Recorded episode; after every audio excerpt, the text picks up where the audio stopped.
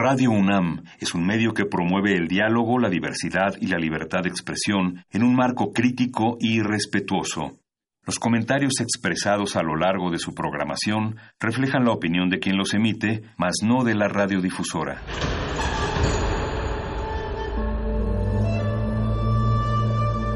Un templo para la apreciación del ser mediante el sonido. mediante el sonido. Para nosotros. El sol sale durante la noche. Nuestros gritos llevan la mesura del silencio. Y el descontento está lleno de baile y risas. A todo, incluso a nosotros, nos resistimos. La Universidad Nacional. Resistencia modulada.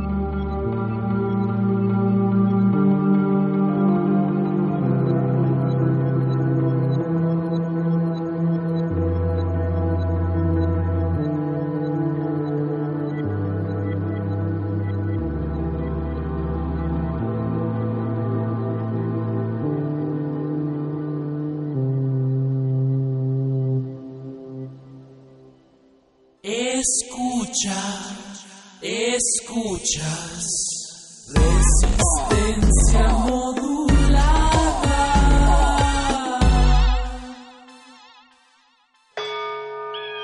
Todos somos máquinas perfectas, antenas, dispositivos inteligentes.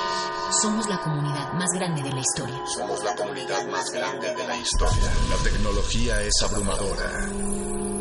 Aquí puedes usarla a tu favor. Resistor. Resistor.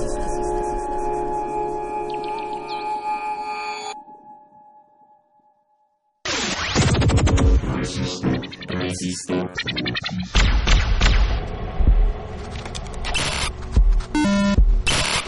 Cápsula es 229 código de emisión R3 229 27 06 19 19. Inicia secuencia sobre realidad inmersiva. ¿Qué es la realidad? ¿Es acaso algo que construimos a partir de nuestra percepción del mundo?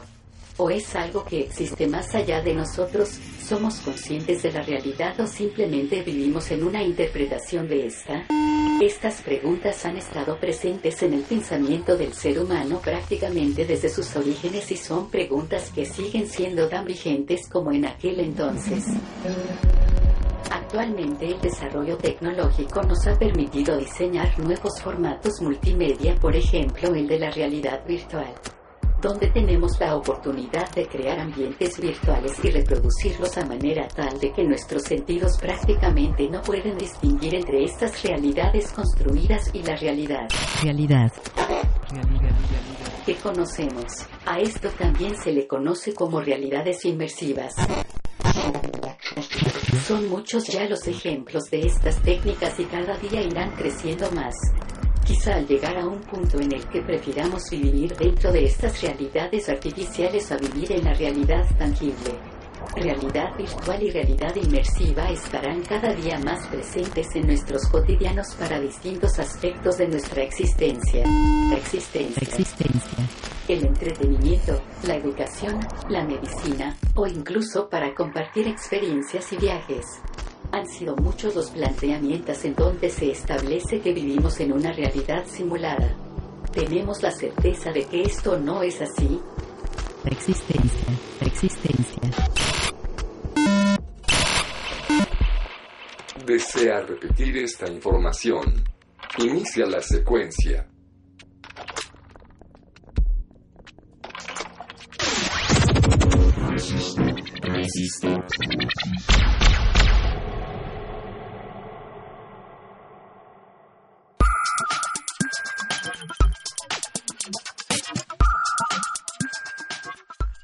Muchas gracias por sintonizar una vez más Resistencia Modulada.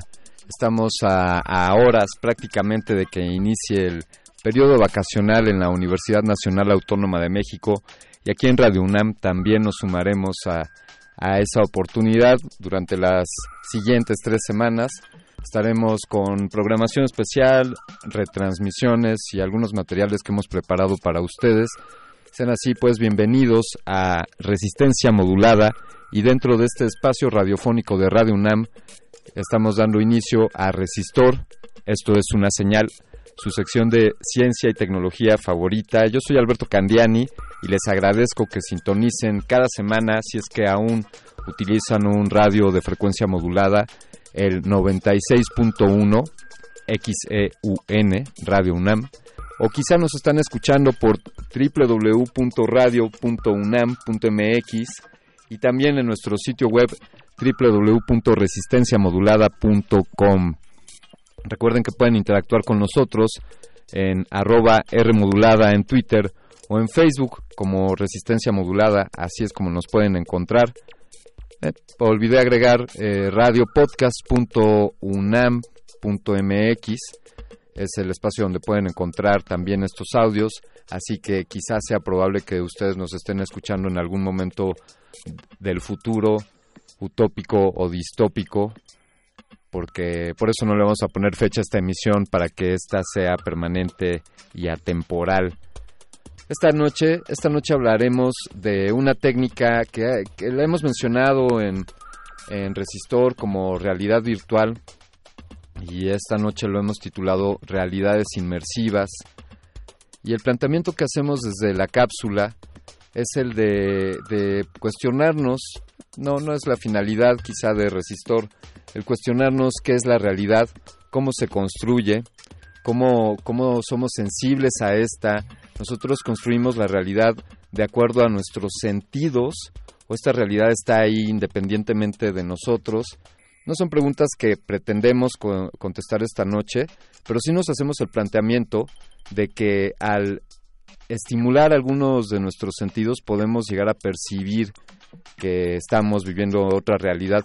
Para ello les invito a hacer un experimento con, con nosotros.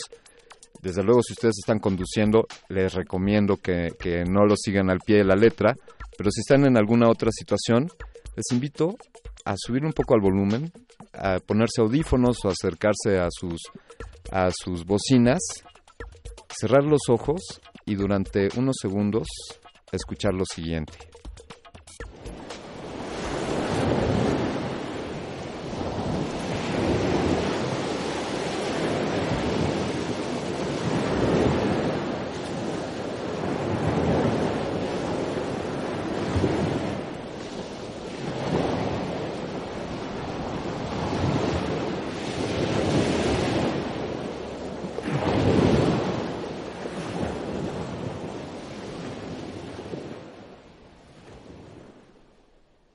Podríamos, podríamos habernos sentido transportados al océano.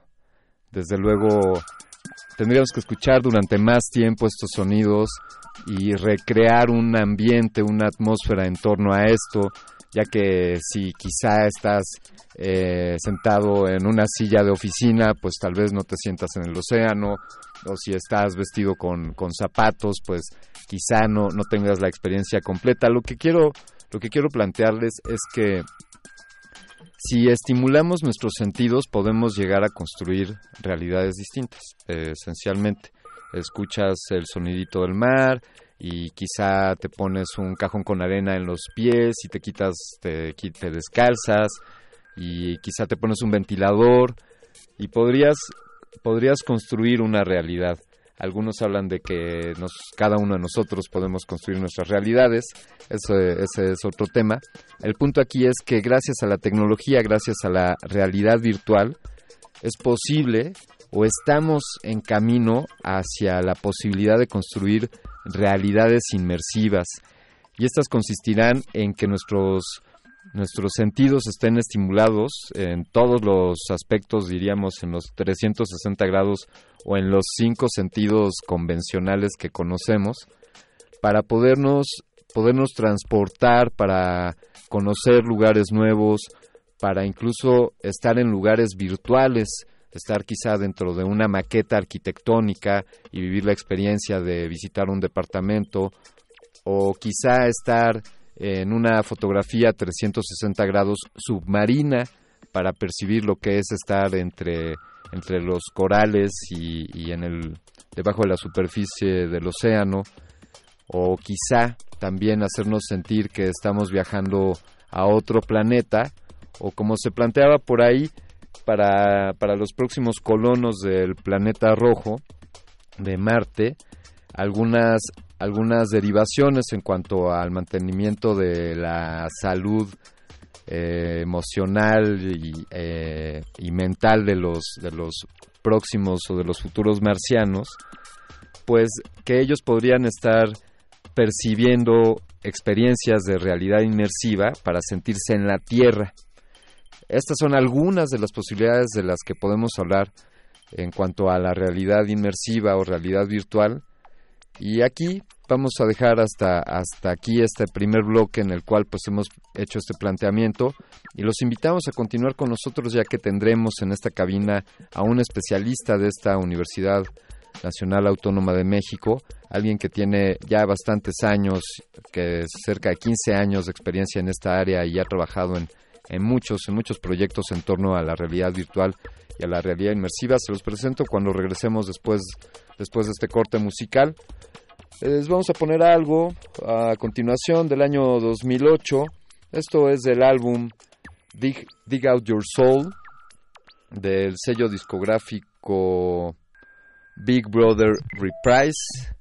Del álbum, ya lo dijimos, Dig Out Your Soul. Esto es The Nature of Reality de...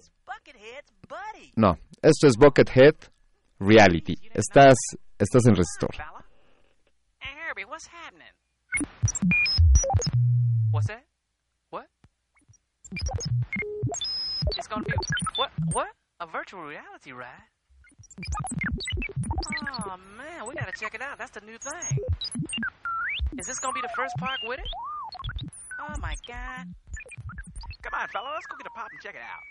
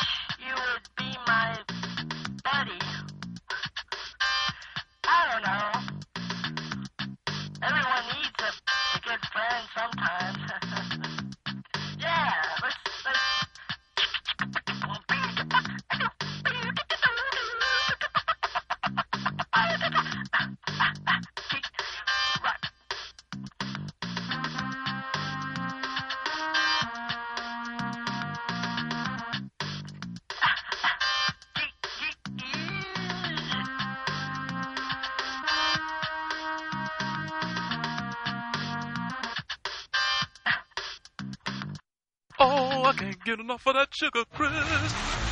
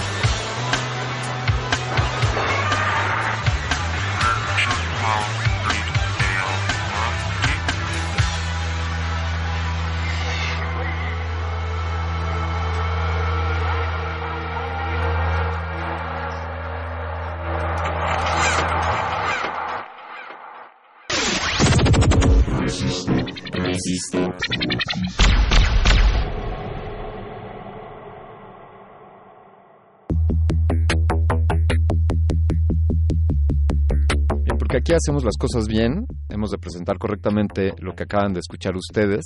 Eso fue Virtual Reality del señor Brian Patrick Carroll, que es un mu- multiinstrumentista, es un virtuoso de la guitarra, ha grabado más de 300 discos y colaborado en otros 50 discos y también es conocido como Buckethead. Eso fue lo que escuchamos, Virtual Reality de Buckethead. Recordamos nuestras redes sociales, arroba R en Twitter, Resistencia modulada en Facebook. Ahí es donde pueden interactuar con nosotros, comunicarse, hacernos llegar sus comentarios, sus opiniones, sus críticas y todo lo demás es, es bienvenido. Les decíamos que estamos aquí hablando esta noche sobre realidades inmersivas o realidades virtuales.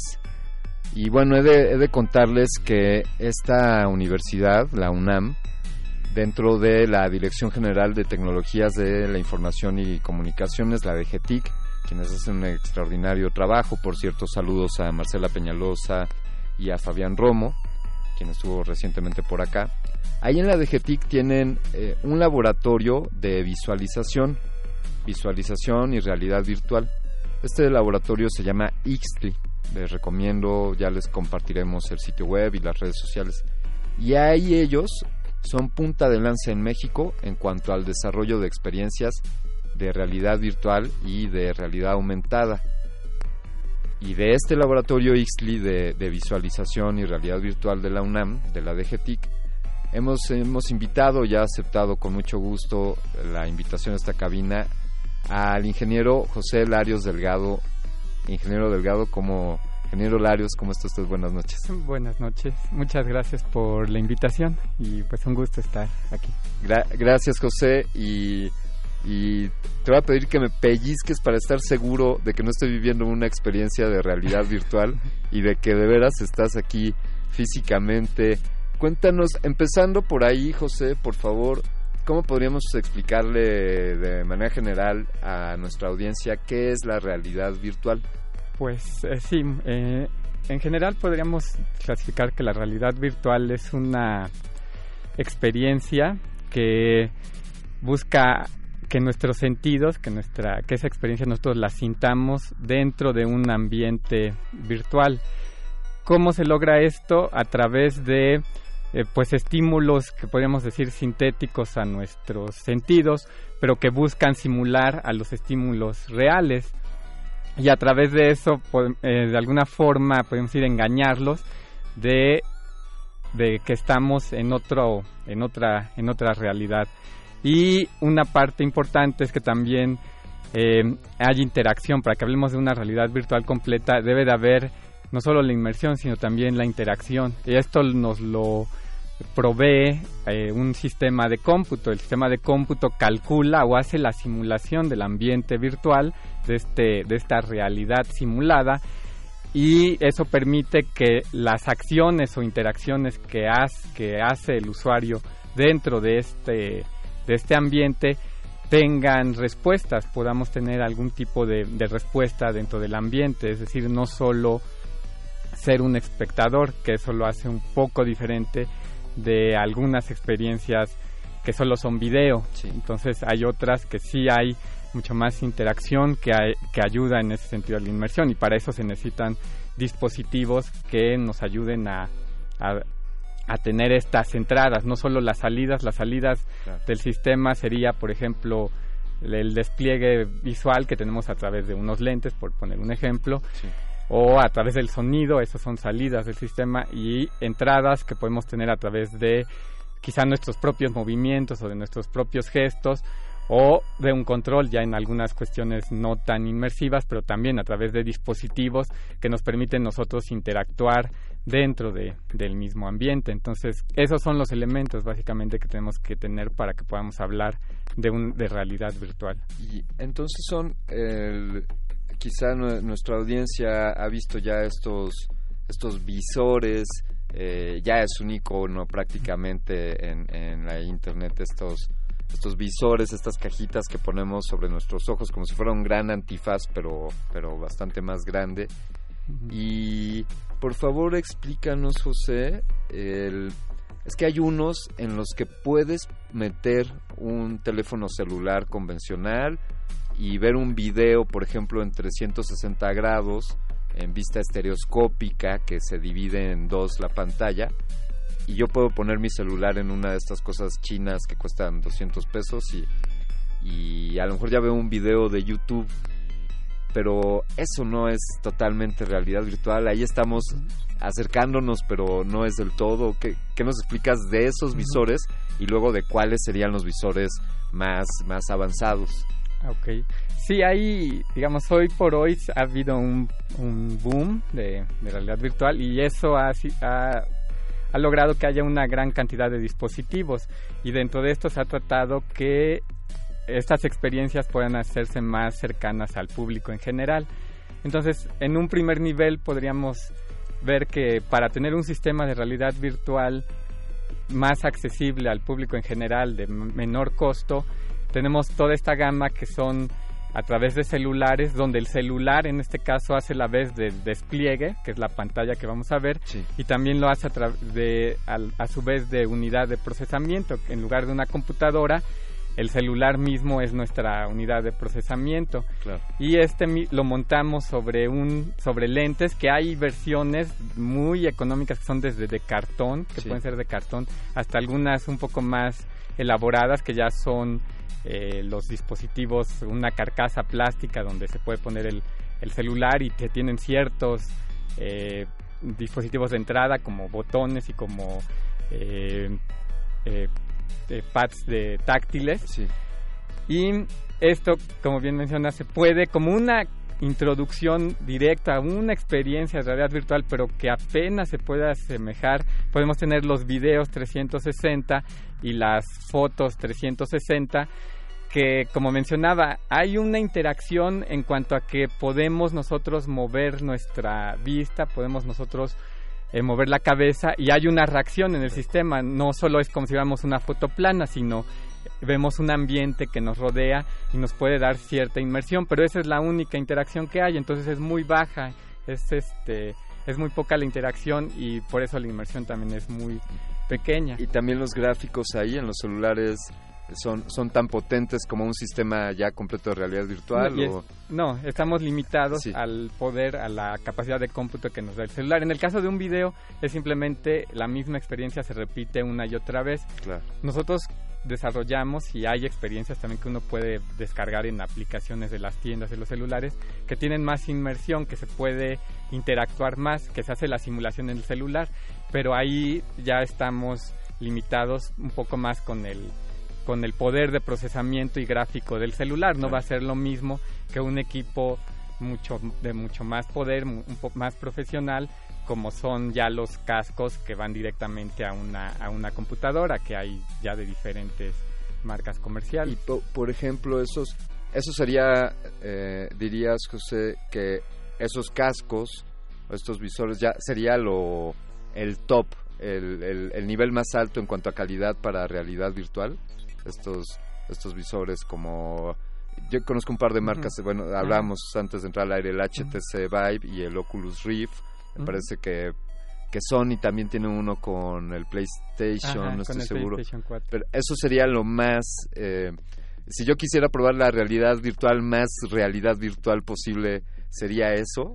A nivel comercial, digamos que de, de acceso fácil o más directo al público en general, sí, serían esos sistemas que originalmente, y es una parte de la industria que, eh, que hoy por hoy también está impulsando mucho esas experiencias de realidad virtual, son sistemas para videojuegos, están diseñados para videojuegos, pero eso no impide que se apliquen a otras áreas, como por ejemplo nosotros que lo aplicamos para investigación y docencia, para proyectos de investigación o proyectos de docencia, pero eh, son los eh, más accesibles que nos pueden proporcionar una, una mejor experiencia de realidad virtual.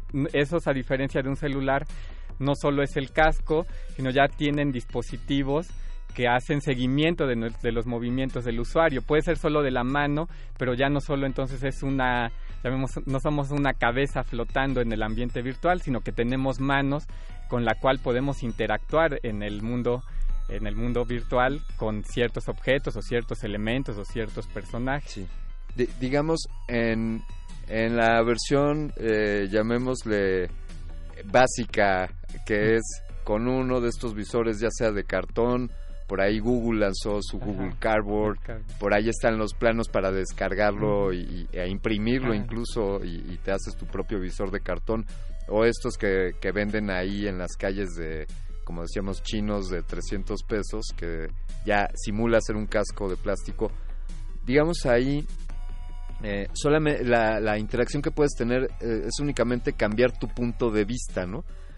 rotar, diría, esa experiencia de ir en la montaña rusa en 360 grados, pues no puedes evitar que vas dentro del carrito de la montaña rusa, pero puedes cambiar tu punto de vista. Y la, la interacción de la que nos hablas en los visores ya más profesionales, llamémosles, eh, ya nos permite, es mediante controles y además cambiar de lugar, ¿no? El, si yo camino, el visor sabe que me estoy desplazando en este espacio y actualiza mi situación dentro de, Del mundo. de, ese mundo virtual. Dinos, es, es muy complejo el desarrollo del contenido para esto. Los contenidos son virtual, bueno, son virtuales desde el hecho de que no estén ahí. Quiero decir, los contenidos fueron generados eh, por computadora, por CAD, por diseño asistido por computadora, o pueden ser también capturados de la realidad.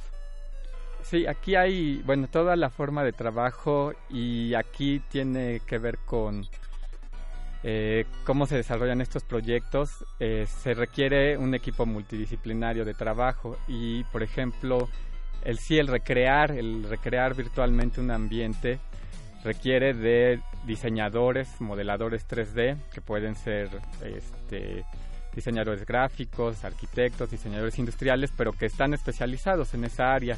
Y hay varias formas de, reconstruir eh, los ambientes virtuales.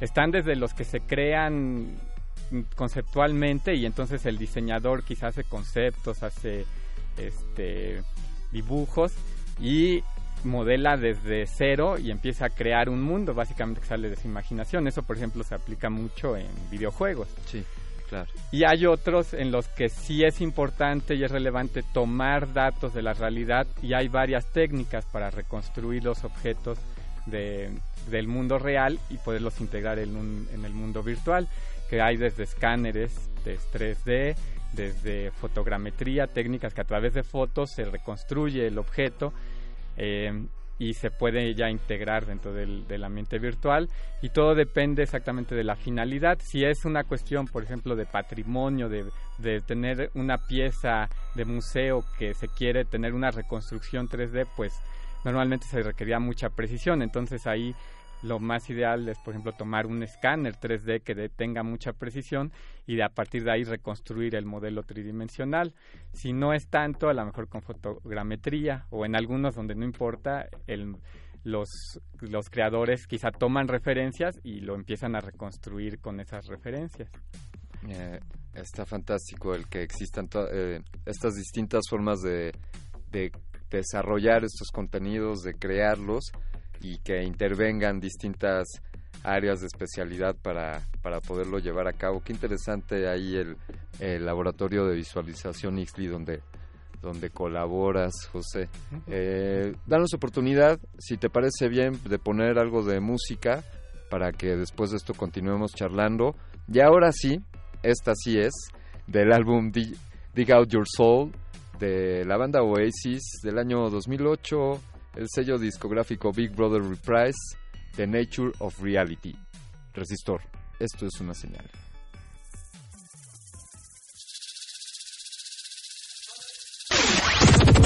Resistor. Resistor.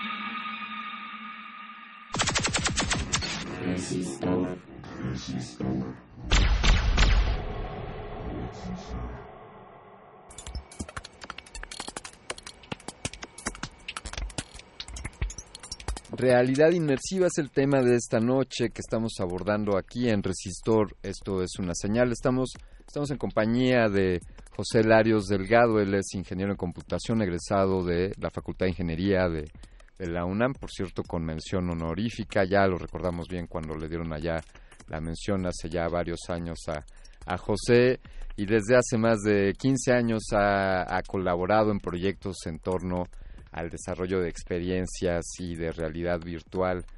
Eh, José, ¿cuál, al principio tú estabas ya aquí entrando a la cabina, hablamos de las posibilidades un poco, quizá para hacer un viaje, para hacerle sentir a una persona, eh, por ejemplo, allí en un, documental que veíamos, eh, para alguien con discapacidad motor, con la, sin la capacidad de moverse, ¿no? Eh, pues poder percibir o poder sentirse en lugares que a los que quizá nunca podría ir o poder percibir un poco el movimiento y las posibilidades, bueno, eh, si echamos un vistazo a su sitio, pues ahí están, como nos decías, algunas aplicaciones. Hay cosas de realidad virtual y de, de realidad aumentada, pero al- compártenos alguna que a ti te haya gustado mucho o que, o que sea muy popular ahí en Ixtli. ¿Hay algo en particular? Sabemos de este simulador de esgrima y tienen algunas otras. Com- compártenos algo, por favor. Ah, Pues sí, con mucho gusto. Tenemos, eh, bueno, lo bueno de ahí del, de la DGTIC y, y del Departamento de Visualización y Realidad Virtual es que nosotros trabajamos en colaboración con muchas entidades de la universidad. Eh, nuestro servicio es exactamente ayudarles y proveerles la parte técnica para que profesores, investigadores o alumnos puedan desarrollar los proyectos, sus proyectos, donde la herramienta de realidad virtual les puede aportar algo eh, que de otra forma no lo podrían tener. Caso, por ejemplo, es el, el simulador de, de esgrima, que es una, en realidad ese proyecto es un proyecto de investigación para una, una eh, un doctorado, para una tesis de, doctorado, donde se está haciendo una investigación acerca de, de cuestiones de psicología del deporte, donde se pueden eh, medir cuáles son las diferencias en las decisiones que toma un esgrimista novato con respecto a un esgrimista experto. Y el simulador es lo que le ayuda al investigador en este caso a obtener los datos exactamente y ver cómo los puede procesar para ver esas diferencias y en un ideal cómo puede eh, mejorar el entrenamiento de los novatos para que los exper- para que lleguen a un nivel de experto mucho más rápido, sea mucho más fácil su, su aprendizaje. Y así como ese, aplicaciones para psicología, eh, es muy común, por ejemplo, los de parafobias, eh, gente que tiene miedo a las alturas, que tiene miedo a, ambientes cerrados, claustrofobia o ambientes abiertos, agorafobia, o este o también para estrés postraumático, que es ese muy común aquí en México, gente que ha sufrido asaltos, que ha sufrido pues desafortunadamente eh, situaciones de violencia muy traumáticas, se les va exponiendo a todas estas experiencias controladas a través de un terapeuta que va controlando la experiencia virtual y eso les va ayudando a que la puedan ir, eh, eh, pues si no superando, la puedan ir controlando y a- puedan ir viviendo con ella y eso es también algo de, de lo que se usa se usa mucho la, la realidad virtual. Por, ahí probamos una que simulaba un sismo y incluía además del visor un chaleco que te remitía algo de movimiento y, y esto implicaba hacerse en una plataforma que, que Ajá. físicamente te movía y platicábamos un poco de esto al, al inicio de cómo irle agregando a los distintos sentidos puede puede ir enriqueciendo la experiencia de, de, de esta virtualidad. Y qué interesante el, el simulador este de esgrima, ya que, por un lado, bueno, eh, podrías decirnos, eh, de acuerdo a, a lo que nos has explicado, por un lado, graba los movimientos de ambos esgrimistas, de el ya de mayor nivel y del novato, y se pueden hacer esas comparativas y, y el novato puede estudiar y aprender de eso, ¿no? Es puede, puede tener un maestro de esgrima virtual. Ajá, en este caso, a los movimientos, con Sí. los esto que platicamos de los dispositivos, los movimientos el sistema los va registrando, los movimientos que hacen los esgrimistas. y eh, se les pone un esgrimista virtual, que la ventaja que tiene este esgrimista virtual es que eh, lo configura uno como, como quiera.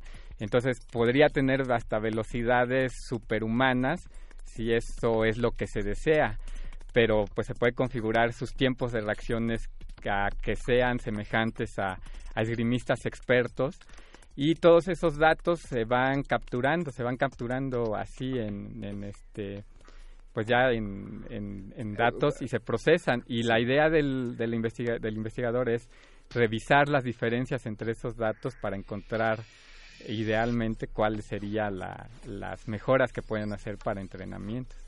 Dirías, ¿en, qué, ¿en qué punto dirías, estimado José, que, que nos encontramos? Se lo pregunto a alguien que cuando empezó esto de la realidad virtual, ya estabas, tú estabas formado ahí en primera fila cuando empezó la realidad virtual y la has visto evolucionar, has visto los distintos dispositivos, los equipos que se requieren, has colaborado en el desarrollo de experiencias y entonces te, la, te lo voy a poner así, José. Si por un lado le digo a un, no a un niño, a alguien que no sepa dibujar como yo, si tú me dices, dibuja un escenario de la realidad, pues voy a hacer ahí mis garabatos y, haré ahí mi, mi, dibujo tratando de emular a la realidad. Poniendo eso como punto cero y poniendo como punto diez el poder recrear una realidad que engañe completamente a todos los sentidos de una persona por video, con los, con los visores estos, con el audio, audio envolvente, toda la experiencia de 360 grados, que haya interactividad. Entonces, de un lado está el dibujo y del otro lado está una experiencia en la que ya, vaya, para los que no vieron, Matrix se las recomendamos, pero a eso lo estoy llevando. ¿En qué punto dirías, José, que estamos entre el dibujito de, de Crayolas y, Matrix, la realidad completamente asumida? Pues, pues eh, sería difícil dar un número. Mm, me inclinaría un poco por estar como a la mitad, por ahí de un 5, un 6.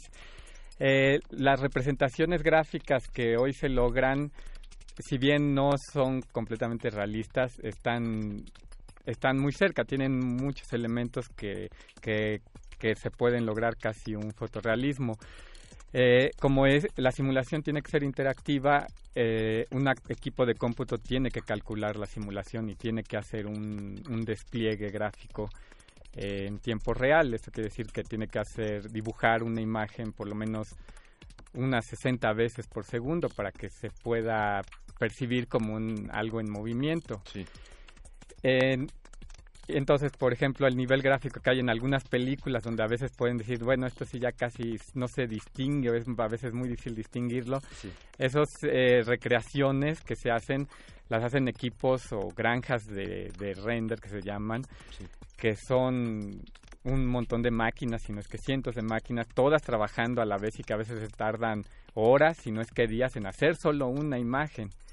Y esto pues no es factible todavía aplicarlo para, para una experiencia interactiva. Entonces ahí es donde se tienen que hacer optimizaciones que es un, es un intercambio entre lo que se puede hacer más, más realista, pero se tiene que quitar un poco de ese realismo, un poco optimizado, para que pueda funcionar como una experiencia interactiva.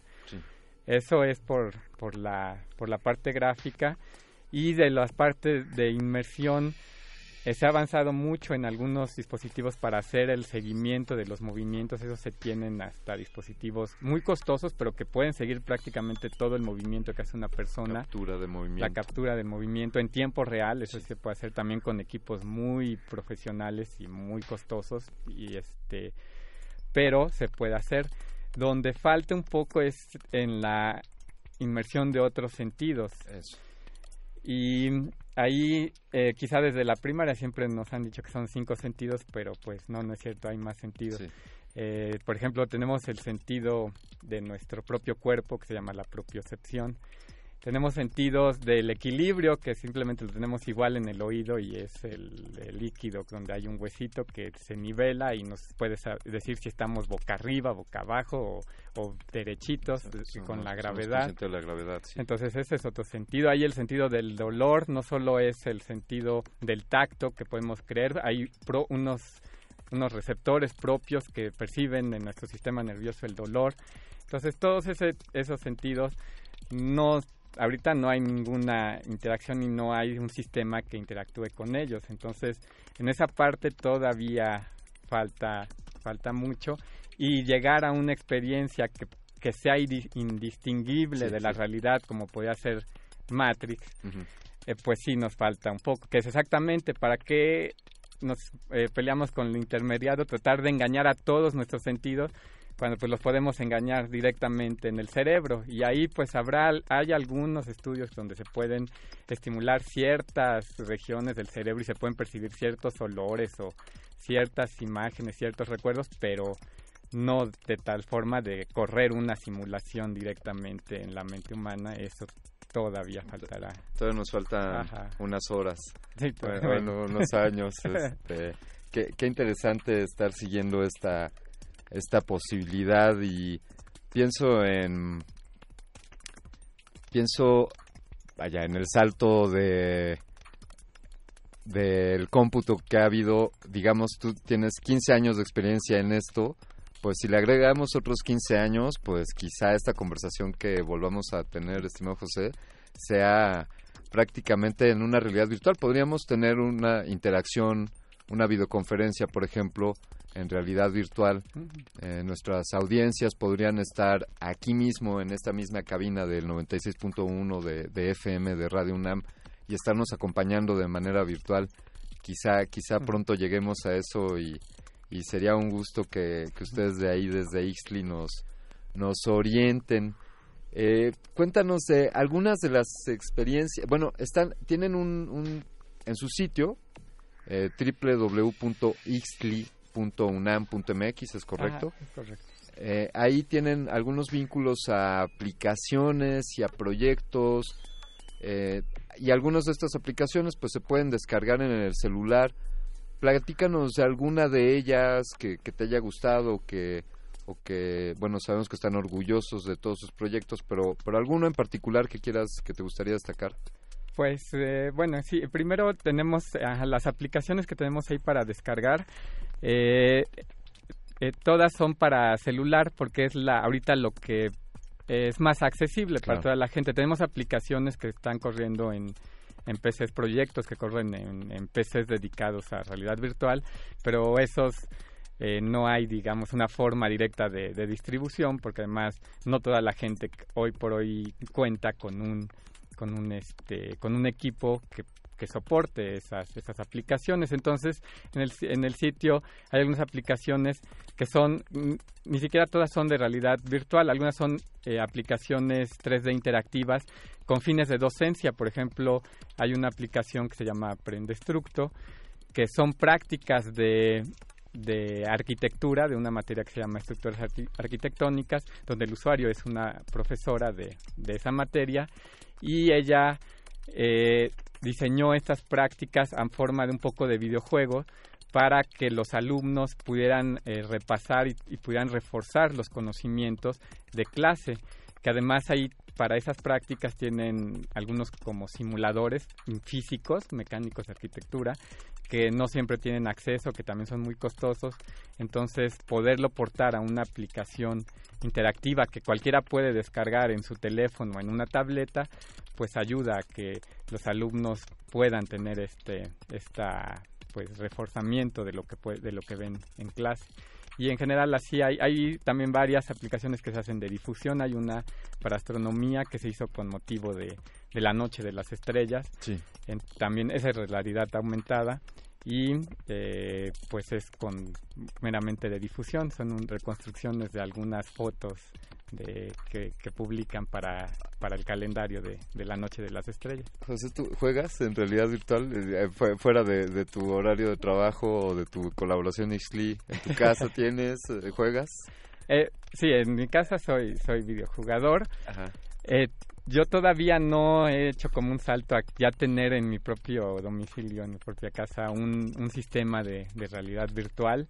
Ahorita todavía, eh, si ya bien son mucho más accesibles, todavía son un poco caros y digamos que ya como una inversión personal, quizá todavía falta que haya un poquito más de contenidos para que uno pueda decir, bueno, voy a hacer una inversión algo fuerte en este sistema pero que sí valga la pena por lo que yo lo puedo usar, digamos, que básicamente pues, sería entretenimiento hoy por hoy para ver algunas, eh, como se menciona, algunas experiencias de realidad virtual o algunos videojuegos, que sí los hay, pero todavía son experiencias un poco, eh, pues no tan, tan complejas como pudieran llegar a ser. Sí, se me, eh, voy a soltar esta idea, ya, ya se nos está acabando el tiempo, pero así como hay un planteamiento de que para el año 2050 exista un partido de fútbol entre robots y seres humanos, eh, quizá, quizá, no sé si exista un planteamiento o un reto para la realidad virtual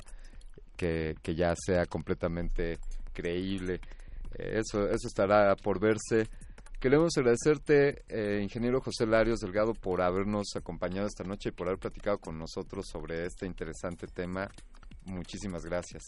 Muchas gracias a ustedes y pues está la invitación abierta y para toda la comunidad a que visiten eh, la, nuestras eh, redes, la página y también para cualquier información se pueden comunicar con nosotros, ahí están los contactos. Eh, cualquiera que esté interesado tanto en saber más del tema, quizá en aprender, capacitarse, eh, o incluso áreas de la universidad que requieran los servicios de este laboratorio para desarrollar un proyecto, esos son los vías de, contacto, las redes sociales, el sitio web, y ustedes están en la mejor disposición para, para esto. sí, estamos, somos parte de la DGTIC, un servicio a toda la comunidad universitaria y directamente investigadores, profesores, alumnos se pueden acercar con nosotros. Caray, ojalá que agregues a la lista colaboradores de estaciones de radio de la universidad que quisieran desarrollar un proyecto radiofónico en realidad virtual. Bueno, no, sí, este, también con otras direcciones. Hemos trabajado con la dirección de personal y no teníamos ningún problema con trabajar con Radio UNAM, con, eh, con TV UNAM o Universum, cualquier otra dirección o entidad. Ahí está la oportunidad de hacer innovación en tecnología desde Resistor y el Laboratorio de Visualización y Realidad Virtual de la DGTIC de la UNAM, Ixtli. Y de nuevo, José Larios, muchísimas gracias por, por esta conversación. Gracias. Vamos a escuchar para despedirnos. Vamos a poner una rola más. Tenemos para una rola más, señor productor, muy bien. Bueno, antes de poner esta última rola, yo quiero agradecerle al vasto equipo de producción de Resistor, a Lalo Luis. Voy a mencionar algunos nombres para no comernos todo el tiempo. Lalo Luis, muchas gracias por por mecer esa mano con tu mano invisible, al capitán de esta nave que nos, nos lleva por el espacio gerciano, el señor Agustín Mulia, muchísimas gracias. El Voice, el Voice Oscar Sánchez, el Voice, gracias, gracias por esta colaboración especial, que sean muchas más. Y gracias a todo el equipo de Resistencia Modulada. Quédense, quédense con nosotros ya que, ya que en unos minutos más comienza, comienza cultivo de hercios la sección donde se diseccionan a los sujetos musicales. Yo me despido, soy Alberto Candiani, les agradezco sintonizarnos, pero sobre todo te agradezco a ti por escucharnos cada semana. Vamos a escuchar de The Kings, esto es Unreal Reality Resistor. Esto es una señal.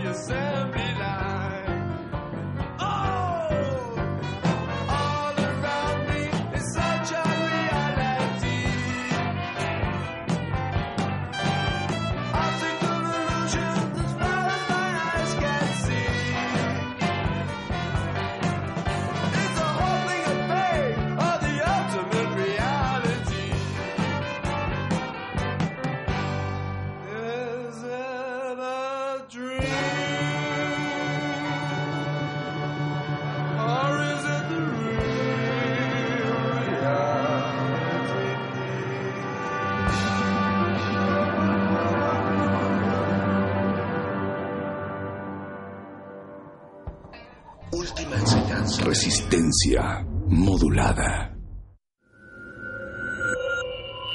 Escuchas 96.1 de FM. XEUN.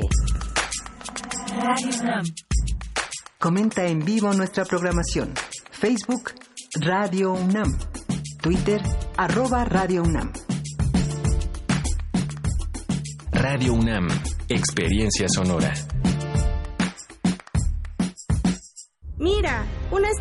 Por ser autónoma, brilla con luz propia. La autonomía de la UNAM nos inspira y nos enorgullece. Aquí se concentra la comunidad de universitarios más grande de Iberoamérica. Nuestra autonomía es libertad, tradición e identidad. Gracias a ella, florece gran parte del conocimiento del arte y la cultura de México. Nuestra autonomía es libertad. Es libertad. UNAM, 90 años de autonomía.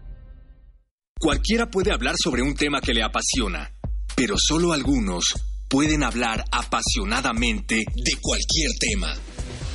Radio UNAM invita a todas las personas cuya profesión los obligue a usar la herramienta multifuncional de la voz en el taller Oratoria y Dominio de la Voz, curso intensivo para hablar en público como un profesional. Imparte Sergio Rued todos los martes, del 20 de agosto al 17 de septiembre, de las 17 a las 20 horas, en las instalaciones de Radio UNAM, Adolfo Prieto 133, Colonia del Valle. Informes e inscripciones al 5623-3272. No basta con decir lo que se piensa, hay que sentir lo que se dice. Radio UNAM, experiencia sonora.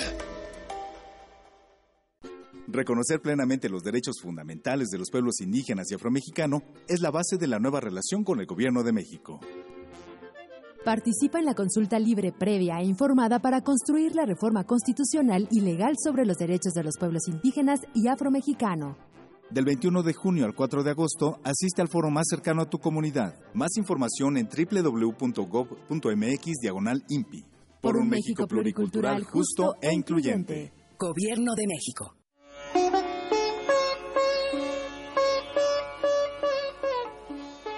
Tú no sabes qué es realmente importante para ti hasta que realmente lo pierdes.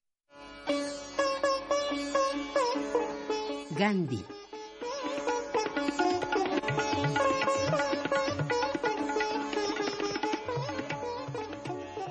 Radio UNAM, experiencia sonora. Resistencia modulada.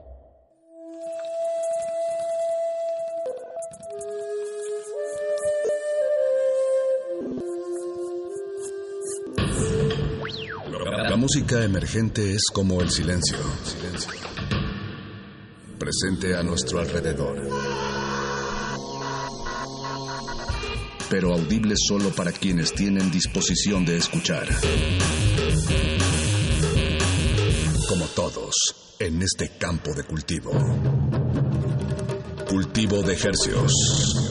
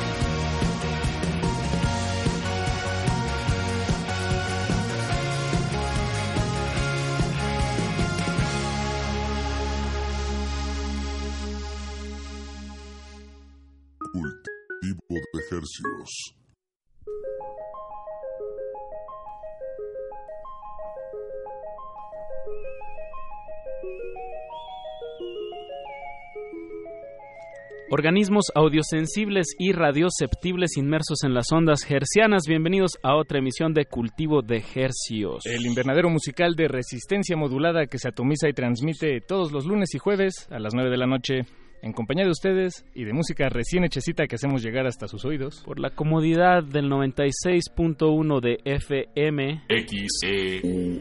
Radio UNAM, la salvajemente cultural. Transmitiendo peligrosamente a todo el Valle de México a través de esta frecuencia y a través de nuestro, nuestro portal. en línea.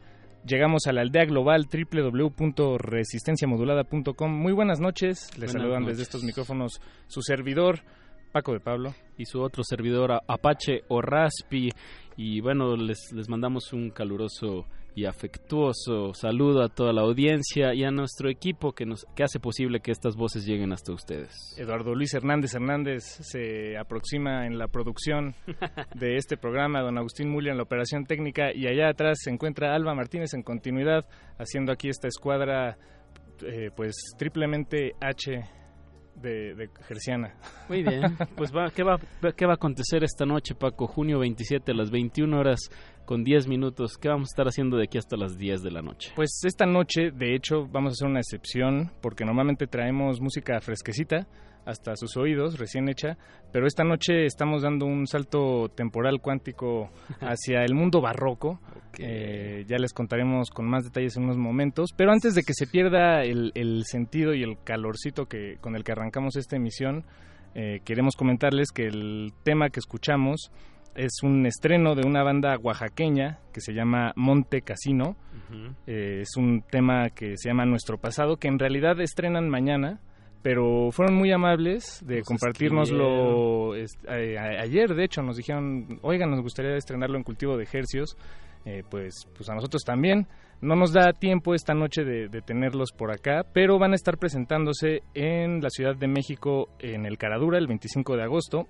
Entonces, igual y cuando regresemos de las vacaciones de verano en, en agosto, pues podamos coordinar algo con ustedes, muchachos, si están escuchando esto, con gusto los recibimos aquí en el programa. Y también van a tener presentaciones en Puebla, entonces van a estar ahí dando dando la vuelta. Pues saludos a, Montes, a Monte Casino y gracias por compartirnos este sencillo. Qué mejor usar la radio para preestrenar canciones antes de, del lanzamiento en internet, que es como ahorita se, se viene, se viene, viene funcionando la promoción de, de la música. Eh, entonces, pasamos a los segundos. Saludos a Monte Casino, banda bajo saludos, Tenemos en la línea a nada más y nada menos que a Fede Schmuckler, el... ¿Qué, ¿Qué, diremos que eres, Fede? ¿Estás por ahí? El líder de los increíbles rufianes. El alfa. ¿Cómo estás, Fede? ¿Qué onda, Pachito? ¿Bien tú? ¿Desde dónde, dónde estás en este momento? Ahora en, en Holbox, pasando vida de rockstar, para, eh, preparando el toquín de mañana aquí en la playa. O sea, mañana vuelas a la Ciudad de México. Por supuesto, vuelo en mi helicóptero privado directo al foro del tejedor. Un increíble rufián. Platícanos sobre, sobre tu proyecto. Por supuesto, pues nosotros somos una banda bastante joven de músicos que tienen mucho tiempo en la escena. Eh, decidimos armar este trío de rock and roll hace como un año eh, Tabo Nandayapa en la batería, Mike Sandoval en el bajo. Y un servidor en las voces y en la guitarra. Y pues empezamos a girar desde que empezamos a tocar hace un año y no hemos parado, la verdad. Estamos tocando aquí en la ciudad y hemos salido al interior del país, hicimos una gira por el norte de Estados Unidos.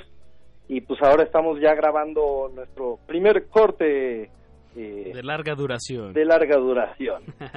está bueno, va a estar, está producido, está siendo producido por Milo Freudeval, mezclado por Lalo del Águila, puro, puro rockstar. y, estamos contentísimos. Y pues ahorita estamos justo a mitad de producción y yo calculo que lanzaremos el primer el primer corte online, como acabas de decir, dentro de supongo que mes y medio, pero hoy va a sonar como primicia galáctica. Ah, mira, la radio siendo... En la maravillosa radio. En el tiempo, radio La radio música fresca. en el tiempo. Es lo único que tiene que sobrevivir. Las cucarachas y el radio. Wow. Sí, y los zombies. y los zombies, por supuesto. ¿Quién escucharía la radio? Todos nosotros vamos a ser zombies escuchando la radio y aplastando cucarachas. Ah, muy bien, me, emociona el futuro. es prominente. Muy prometedor. Mañana te vas a estar presentando con los increíbles rufianes, este trío del que nos platicas. Eh, también va a estar tocando Félix San Martín. Eh, ¿qué, nos puedes contar de Félix San Martín? Félix es un tipo bastante impresionante de Córdoba, Argentina, que anda girando por el mundo. Este viene presentando su tercer disco. Eh, anda con todo y la verdad que tiene un proyecto maravilloso que fusiona folclore latinoamericano con una onda eh, medio rockerona, pero la toca él solo, se lupea y arma unas ambientaciones realmente increíbles. Y desde hace mucho veníamos hablando de la idea de hacer un toquín juntos y ahora se presentó esta oportunidad y, y, mañana es como la, primer, la primera experiencia juntos y ojalá que podamos armar algo a futuro. Que de hecho, y, y, invitar a un proyecto llamado Apache Raspi para hacer trío porque los threesomes siempre son mejores. Bien, bien, tres es multitud. Pues como lo dijiste, Fede, mañana, viernes 28 de junio, en el Foro del Tejedor, que esto es ahí en la calle de Álvaro Obregón, en arriba del péndulo, ¿no? Arriba del péndulo de la Roma, eh, hasta arriba al tercer piso, y hay un forito maravilloso que es el Tejedor, que ah. es muy acogedor y, y suena muy bien. Sobre todo, eso es lo que más me gusta de ese lugar, que es es como un foro de conciertos muy especial, tiene un sonido como privilegiado y entonces va a estar buenísimo. Mañana además nos va a acompañar Leica Mochan en toda la base rítmica, va, va, a ser un show muy muy bonito, se los recomiendo ampliamente y además quiero regalarles un par de boletos a ah, los primeros que se animen. Muy bien, muy bien. Pues, eh, ¿quieres alguna pregunta o así nomás al primero? Que no, al Chile, directo. bueno, va, a tener que ser hasta que mandemos a esta primicia la canción de los justos, de los increíbles rufianes, porque va a sonar ocupado si marcan en este momento. Pero en cuanto empieza a sonar la canción, si marcan al 55 23 54 12. Así es, 55 23 54 12. Se llevan un boleto para mañana en el Foro del Tejedor, Tejedor Los Increíbles Rufianes y Félix San Martín.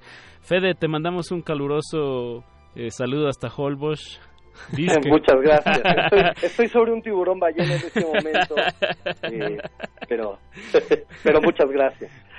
muchísima suerte en la presentación de mañana. Eh, pues colgamos para que la audiencia pueda eh, llamar y ganarse este boleto. Y pues vámonos con este, este tema que se llama Los Justos de los Increíbles Rufianes. Muchos abrazos a todos ustedes, y a Abril y a Sergio. Cultivo de ejercicios.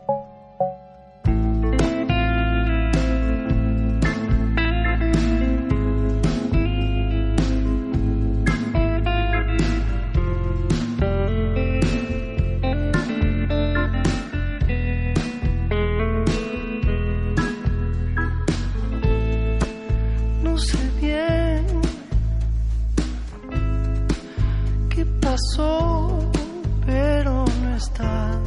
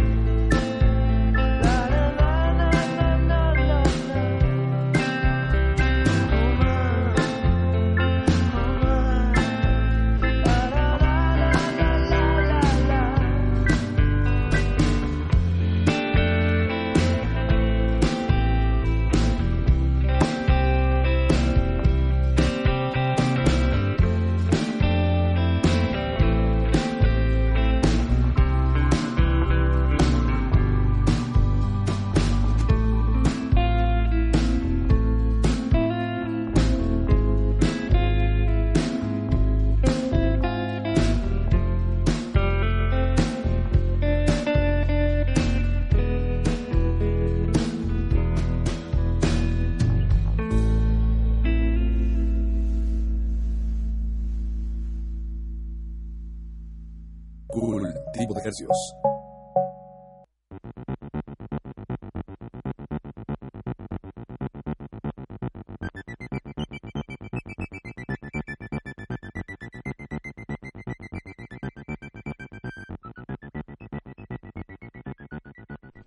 Acabamos de escuchar un preestreno mundial de Los Increíbles Rufianes, se llama Los Justos y pues se van a estar presentando mañana en el Foro del Tejedor. Ya se fue el boleto doble que regalamos. Felicidades al ganador.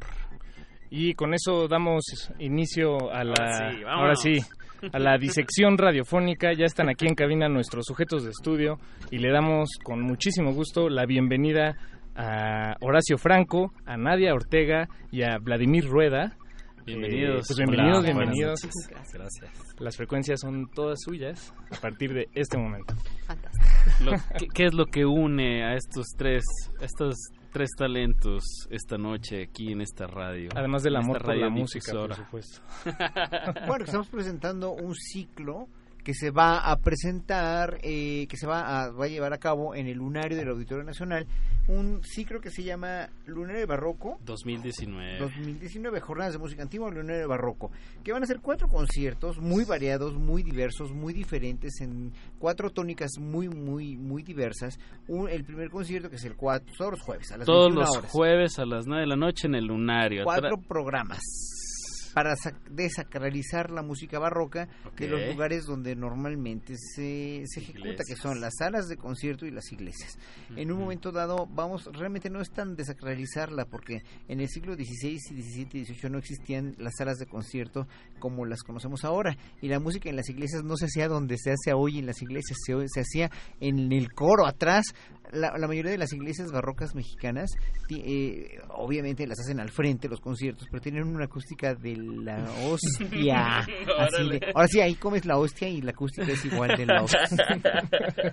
Así es.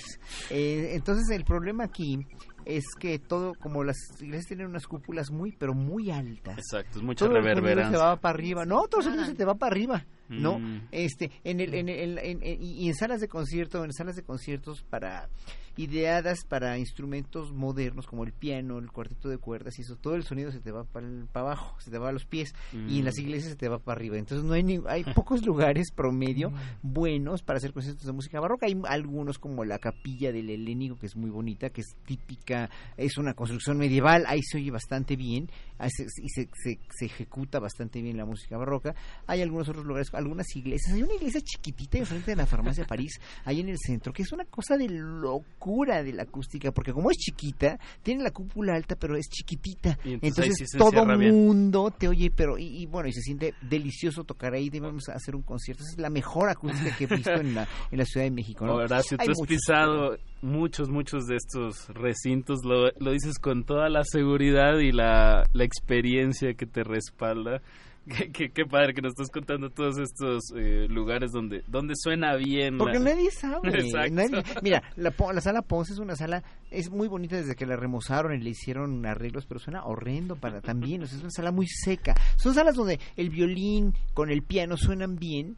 Pero ya cuando pones un grupo de música antigua a capela que tiene que, que sonar como si estuvieras en una iglesia o en un recinto Ya con no va. resonancia, en una sala con resonancia, ya no suena, ya no, ya no, ya no es posible. Hay una sinagoga aquí también en, en la calle de, ¿cómo se llama? De Justo Sierra, que está muy cerquita del anfiteatro Bolívar, que suena precioso también, pero es un, son casualidades, o sea, realmente no, no tenemos salas de conciertos para esta música. Lo, lo vamos a hacer en el Lunario, que es un bar, ¿no? Que vamos a, vamos a llevarlo.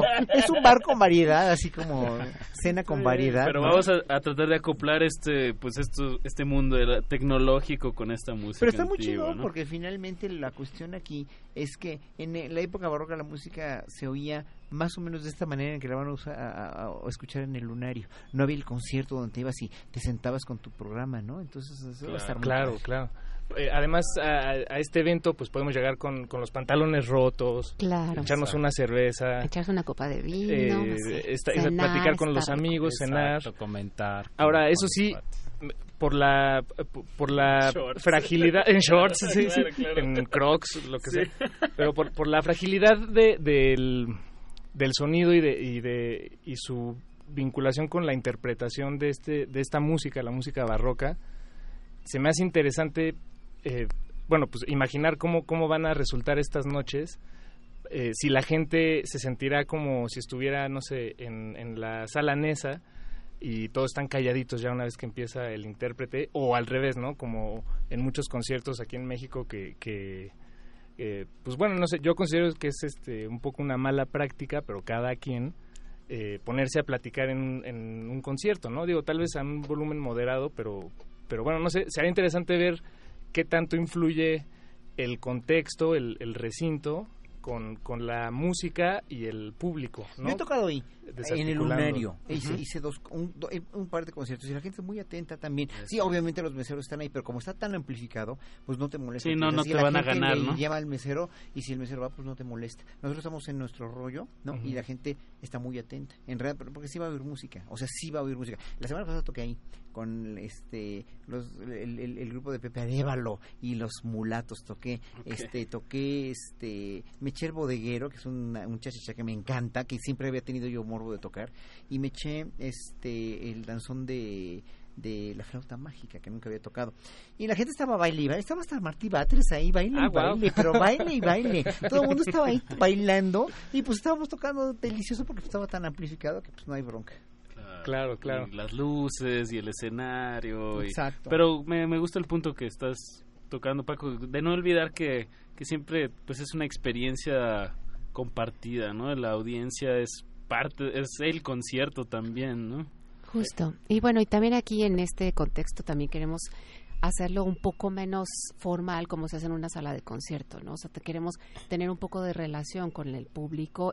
Aquí no va a haber un programa así escrito que diga como en todo, sino más bien explicarles qué cosa es lo que vamos a hacer, de qué se trata, un poco, em, por ejemplo, en el en el programa que vamos a hacer con Capela Barroca de México, con Horacio. Donde tú participas. Sí, bueno, yo es que yo participo en dos. En jaja. dos Ah. La cantante estrella del es- ay, ciclo. sí, soy, Ah, bien. cantante, soy- soy así toda Bien. presumida. No, no es cierto. No, pero bueno, yo participo, tengo la fortuna de participar en dos. Entonces, en el en el segundo concierto que es el de Capela Barroca, en donde está Vladimir también aquí presente. El tercero, ¿no? El tercero, sí, tercero. el- la tercera fecha. La tercera fecha, el 18 de, de julio. Exacto. Ahí hacemos, somos siete cantantes que eh, nos alternamos, sol- estamos solamente cinco en escena y eh, cantamos cosas a capela. Horacio dirige y nosotros, o sea, estamos cinco cantantes ahí, pero son, hacemos madrigales, hacemos todo el cuarto libro de madrigales de Claudia Monteverdi. Y un madrigal, pues es un texto poético de pues de- de- realmente hay madrigales desde desde el siglo XIII, ¿no? O sea, pero entonces realmente estos son, no es cierto, de, es el Trecento es el XIV, perdón, es que eso del Trecento, entonces es del, del siglo XIV. Del siglo XIV. Sí, porque es- este y lo que vamos a hacer aquí es leer el texto en español y explicarle a la gente qué cosa es lo que estamos diciendo y cómo se plasma el afecto que está en el texto, en la música, cómo Monteverdi logró eh, eh, ligar la retórica del texto a la retórica musical. Entonces todo esto es lo hace muchísimo más accesible, la gente entiende cada cosa que está pasando, el por qué de repente hay disonancias, el por qué de repente son algo así súper apasionado, súper intenso y el qué es lo que dice el texto. Entonces se hace muchísimo más accesible. Claro, y, es claro.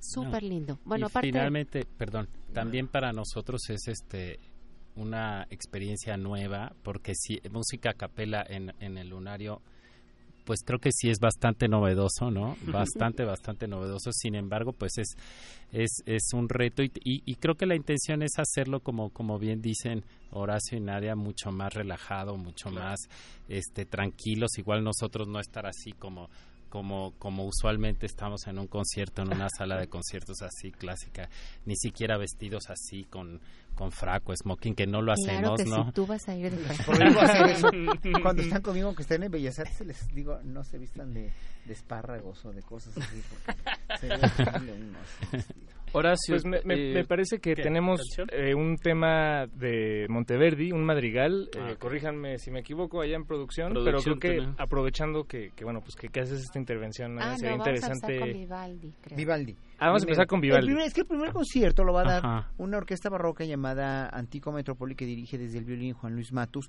y van a hacer un programa de puro Vivaldi. Va a ser como los highlights, ¿no? En las cuatro estaciones, un concierto para dos mandolinas, un motete con, con este con, Con una Cintia. soprano, con Cintia Sánchez, muy buena soprano, extraordinaria, y, y van a hacer como pues un poquito de todo de Vivaldi, ¿no? Va a estar padrísimo ese sentido. Y, y, bueno, ahorita vamos a poner un, una- el invierno, ¿no? De, de, de, de Vivaldi. Van a tocar, sí, de las cuatro estaciones. Metrópoli toca el 4 de julio. Bueno, van a ser todos los jueves de julio para que estén atentos. Al final de, de esta emisión vamos a estar regalando un pase doble para cada uno de los conciertos. eh, pero es dos pases dobles. Ah, miren. Pero- pero eso, eso va a ser hasta, hasta el final Y aguanten, del programa. aguanten esos dedos. Exacto. Aguanten esos dedos y levanten la esas oreja. orejas. Exacto, Apache. Me conoces. Música, maestros. Están en Cultivo de Ejercicios.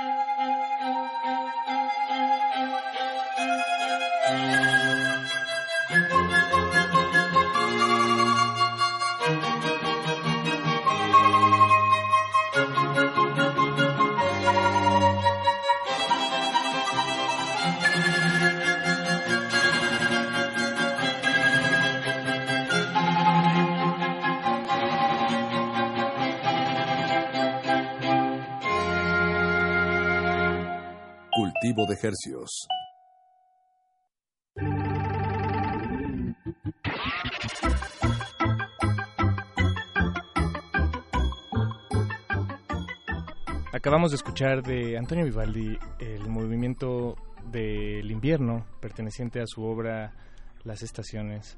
Eh, estamos aquí en Radio UNAM transmitiendo en vivo a través del 96.1 de FM. XEUN. Y tenemos aquí en la cabina al maestro Horacio Franco, a la maestra. Nadia Ortega y al maestro Vladimir Rueda. Eh, pues bienvenidos. Este, lo que acabamos de escuchar no fue un tema interpretado por Horacio Franco, eh, que cabe aclararlo. Este, ya, ya recibimos aquí, escuchamos una fuerte crítica No, no, no, y una, y una cátedra este- pero no, no, estuvo muy bien. Es- Eso es, eso es parte de, de, pues, de lo que uno podría esperar, pero, pero su imaginación se quedará corta, porque sí, se- serán noches de, de barroco, pero no, no se centrarán solo en, en Vivaldi. Por ejemplo, hay muchos otros expositores, como nos platicabas, Nadia. Eh, este, eh, va, va a estar Bach, Monteverdi, ¿qué otros autores van a...? Bueno, van a- en el segundo concierto que ahí también participo aquí, la- este, ese es con, bueno, con un ensamble que se llama Vecchio Fascino. Somos dos cantantes. Bueno, yo soy la soprano y Nurani Wet es la mezzo. Y vamos con continuo. Cla- Santiago Álvarez en el clavecín y Miguel Cicero en el órgano y nuestro organista también toca la percusión. Entonces, en las piezas que son más danzas, ahí toca la percusión y vamos a hacer un programa completamente virreinal. Es decir, de todo lo que se escribió en, en la Nueva España, desde México hasta la Patagonia. Bueno, no vamos a hacer todo lo que se escribió, más bien vamos a hacer un programa con selecciones de todo lo que se escribió.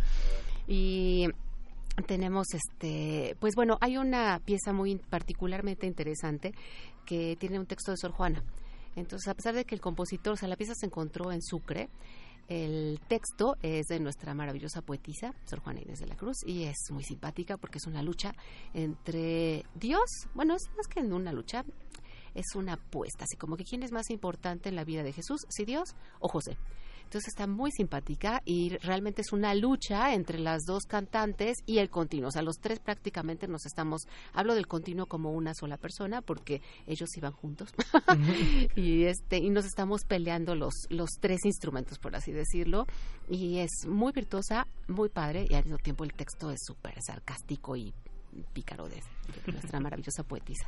Pa- Para los, los que no, no estamos muy adentrados en, en el mundo del, eh, pues de la música barroca como, como intérpretes, por lo menos, eh, ¿qué, qué nos pueden decir sobre el proceso de, de, de búsqueda, de, de investigación, de, de encontrar con- de encontrarse con estos textos o tal vez con composiciones eh, anónimas? ¿Dónde, eh, ¿Dónde está...? Bueno, sí, esa, esa aventura, ¿a qué sabe y cómo, cómo se toma? Bueno, en realidad esa aventura, sobre todo en lo que se refiere a la música virreinal, pues la hacen los musicólogos. O sea, esa es otra como especialidad así muy específica y No, pues particular. es una carrera diferente, Sí. o sea, es una es un todo todo un tema de de, este, investigación. de- Sí, sí, sí, sí. pero además de otra carrera que muchos gentes que estuvieron en un conservatorio que no tienen tampoco la, la las ganas de ser ejecutantes se vuelven compositores o se vuelven musicólogos todo depende de lo que quieran no y, y esos investigan como dice Nadia Y, y estos eh, son publicaciones eh, que son accesibles Sí, o hay o, que o hay algunas. un Bueno, por ejemplo, justo este des- del texto de Sor Juana, seguramente ya está muchísimo más accesible, pero yo la- lo, lo conseguí cuando estudiaba en Suiza hace más de 20 años. Em, trabajé mucho con un director argentino que, bueno, tiene ya más 40 años viviendo en Suiza, o sea, ya es más suizo que argentino, que se llama Gabriel Garrido, y él trabaja va mucho con, con Bernardo Hilary, que es un justamente musicólogo.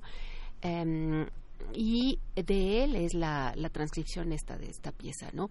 Y muchas pues han llegado así, po- o sea, llegaron a mí a través de él, otras ahorita trabajo mucho con Bárbara Pérez, una musicóloga venezolana que trabaja aquí en México en el CENIDIM, es investigadora del CENIDIM. Y eh, con ella también este me ha dado acceso a varias de las piezas que vamos a, a interpretar en este en este Pero si no se consiguen en un repertorio musical, por ejemplo, en internet tampoco. Sí, no es Ese es el gran fácil. problema y es mi misión en el Consejo para la Memoria Histórica y Cultural de la Presidencia. platícanos de eso. Horacio. Pues mi primer proyecto va a ser rescatar la obra de Juan de Linares, que es uno de los mejores, quizás el mejor compositor del virreinato mexicano. Era español, pero trabajó aquí en la Catedral Metropolitana y todas sus obras se las llevaron a Estados Unidos, la vendieron y se la llevaron a Estados Unidos. Está en una biblioteca en Chicago y lo que voy a tratar es de recuperarla porque no se no es accesible, no hay no no, no hay transcripciones. Ya eh, vamos a trabajar con la presidencia con eso. Este nos van a dar facilidades o me van a dar facilidades para para este que se digitalice, no la podemos tener de vuelta. O sea, es como el penacho de Moctezuma. O sea, Eso, ya, o sea, eso no- ya es se vendió, sí. ya, ya no está, ¿no? Pero sí podemos, este, hay que digitalizarla, transcribirla, como lo están, como dijo Nadia que están haciéndolo, y en un momento dado ya grabarla y, y sacarla a la luz, porque finalmente es un acervo enorme que es nuestro, aunque no les guste a los gringos, ¿no? Pero pues tenemos que, este, tenemos y nos van a dar, como no hay dinero para nada ahorita por la austeridad, no hay dinero para eso, este Google va a hacernos favor, fíjate, tienen muy buenos Órale. contactos, Google lo va a digitalizar, si- está en- dispuesto a digitalizarlo, eh, cualquier cosa que queramos y a, a Por supuesto. Lo cual está muy bien, Sí. obviamente. Ah, mira, yo creo que para gobernar un país hace falta más creatividad que recursos, ¿no? Y por ejemplo, el hecho de que estén agenciando a Google, ya ves que López Obrador habló hace una semana con este Steve, no, no, Con Michael. Zuckerberg, no, sí. Michael Zuckerberg, ¿no? Ajá. Bueno, es- obviamente son cosas que te puedes agenciar como gobierno y que pues no te cuesta nada, ¿no? Pues sí. Son tratos ahí de, de poder, de influencia. Ahora, me, me llama la atención que, que, que tenga que recurrirse al gobierno para, para conseguir eso, ¿no? Que, que no pueda hacer una charla eh, entre, tal vez, de, de- Academias. ajá, entre academias. o- Bueno, cuando nosotros estábamos en Chicago haciendo una gira con, con en 1995, ¿te acuerdas, Nande? Cuando Sí, fuimos claro a Chicago sí. hace Ay. veintitantos años que Ay, trabajamos es que es la para mí es la ciudad más bella de Estados Unidos, me encanta. Eh, sí, fue, eh, trabajaba un musicólogo con nosotros que está en el CENIDIM también, en el Centro de Investigación de Bellas Artes, Juan Manuel Lara, y fue y no le dejaron, no le dejaron acceder a la Juan de Lienas, ¿no? Entonces, es, Es es una cosa lástima, que, sí. sí, pero bueno, hay que ver por qué y, y hay que ver, yo ya tengo un contacto muy importante que trabaja allá, o que trabajó allá, aquí en Oaxaca, curiosamente, así por pura, es- fue casi como caída del cielo, y vamos a ver cómo vamos a rescatar a Juan de Lienas, que es de veras un gran compositor. Juan de Lienes. De Lienas. Ah, de Lienas. Lienas, Juan de Lienas. De Lienas. Es un De español, Lienas. es español, pero bueno, trabajo aquí. Muy bien. Entonces ya vimos, ya cubrimos un poco eh, Antica Metrópoli el 4 de julio, digo los eventos del Lunario Barroco, Ajá.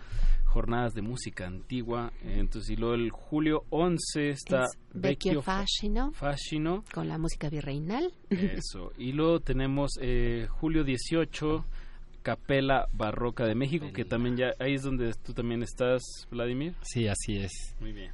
Y to- eh, y al final Horacio Franco el Horacio 25 solo. Ajá. Sí, tú solo el 25 de julio. Ah, muy bien. Interpretando Bach. Bach, la mayoría es Bach, poquito de Carl Philipp Emanuel Bach.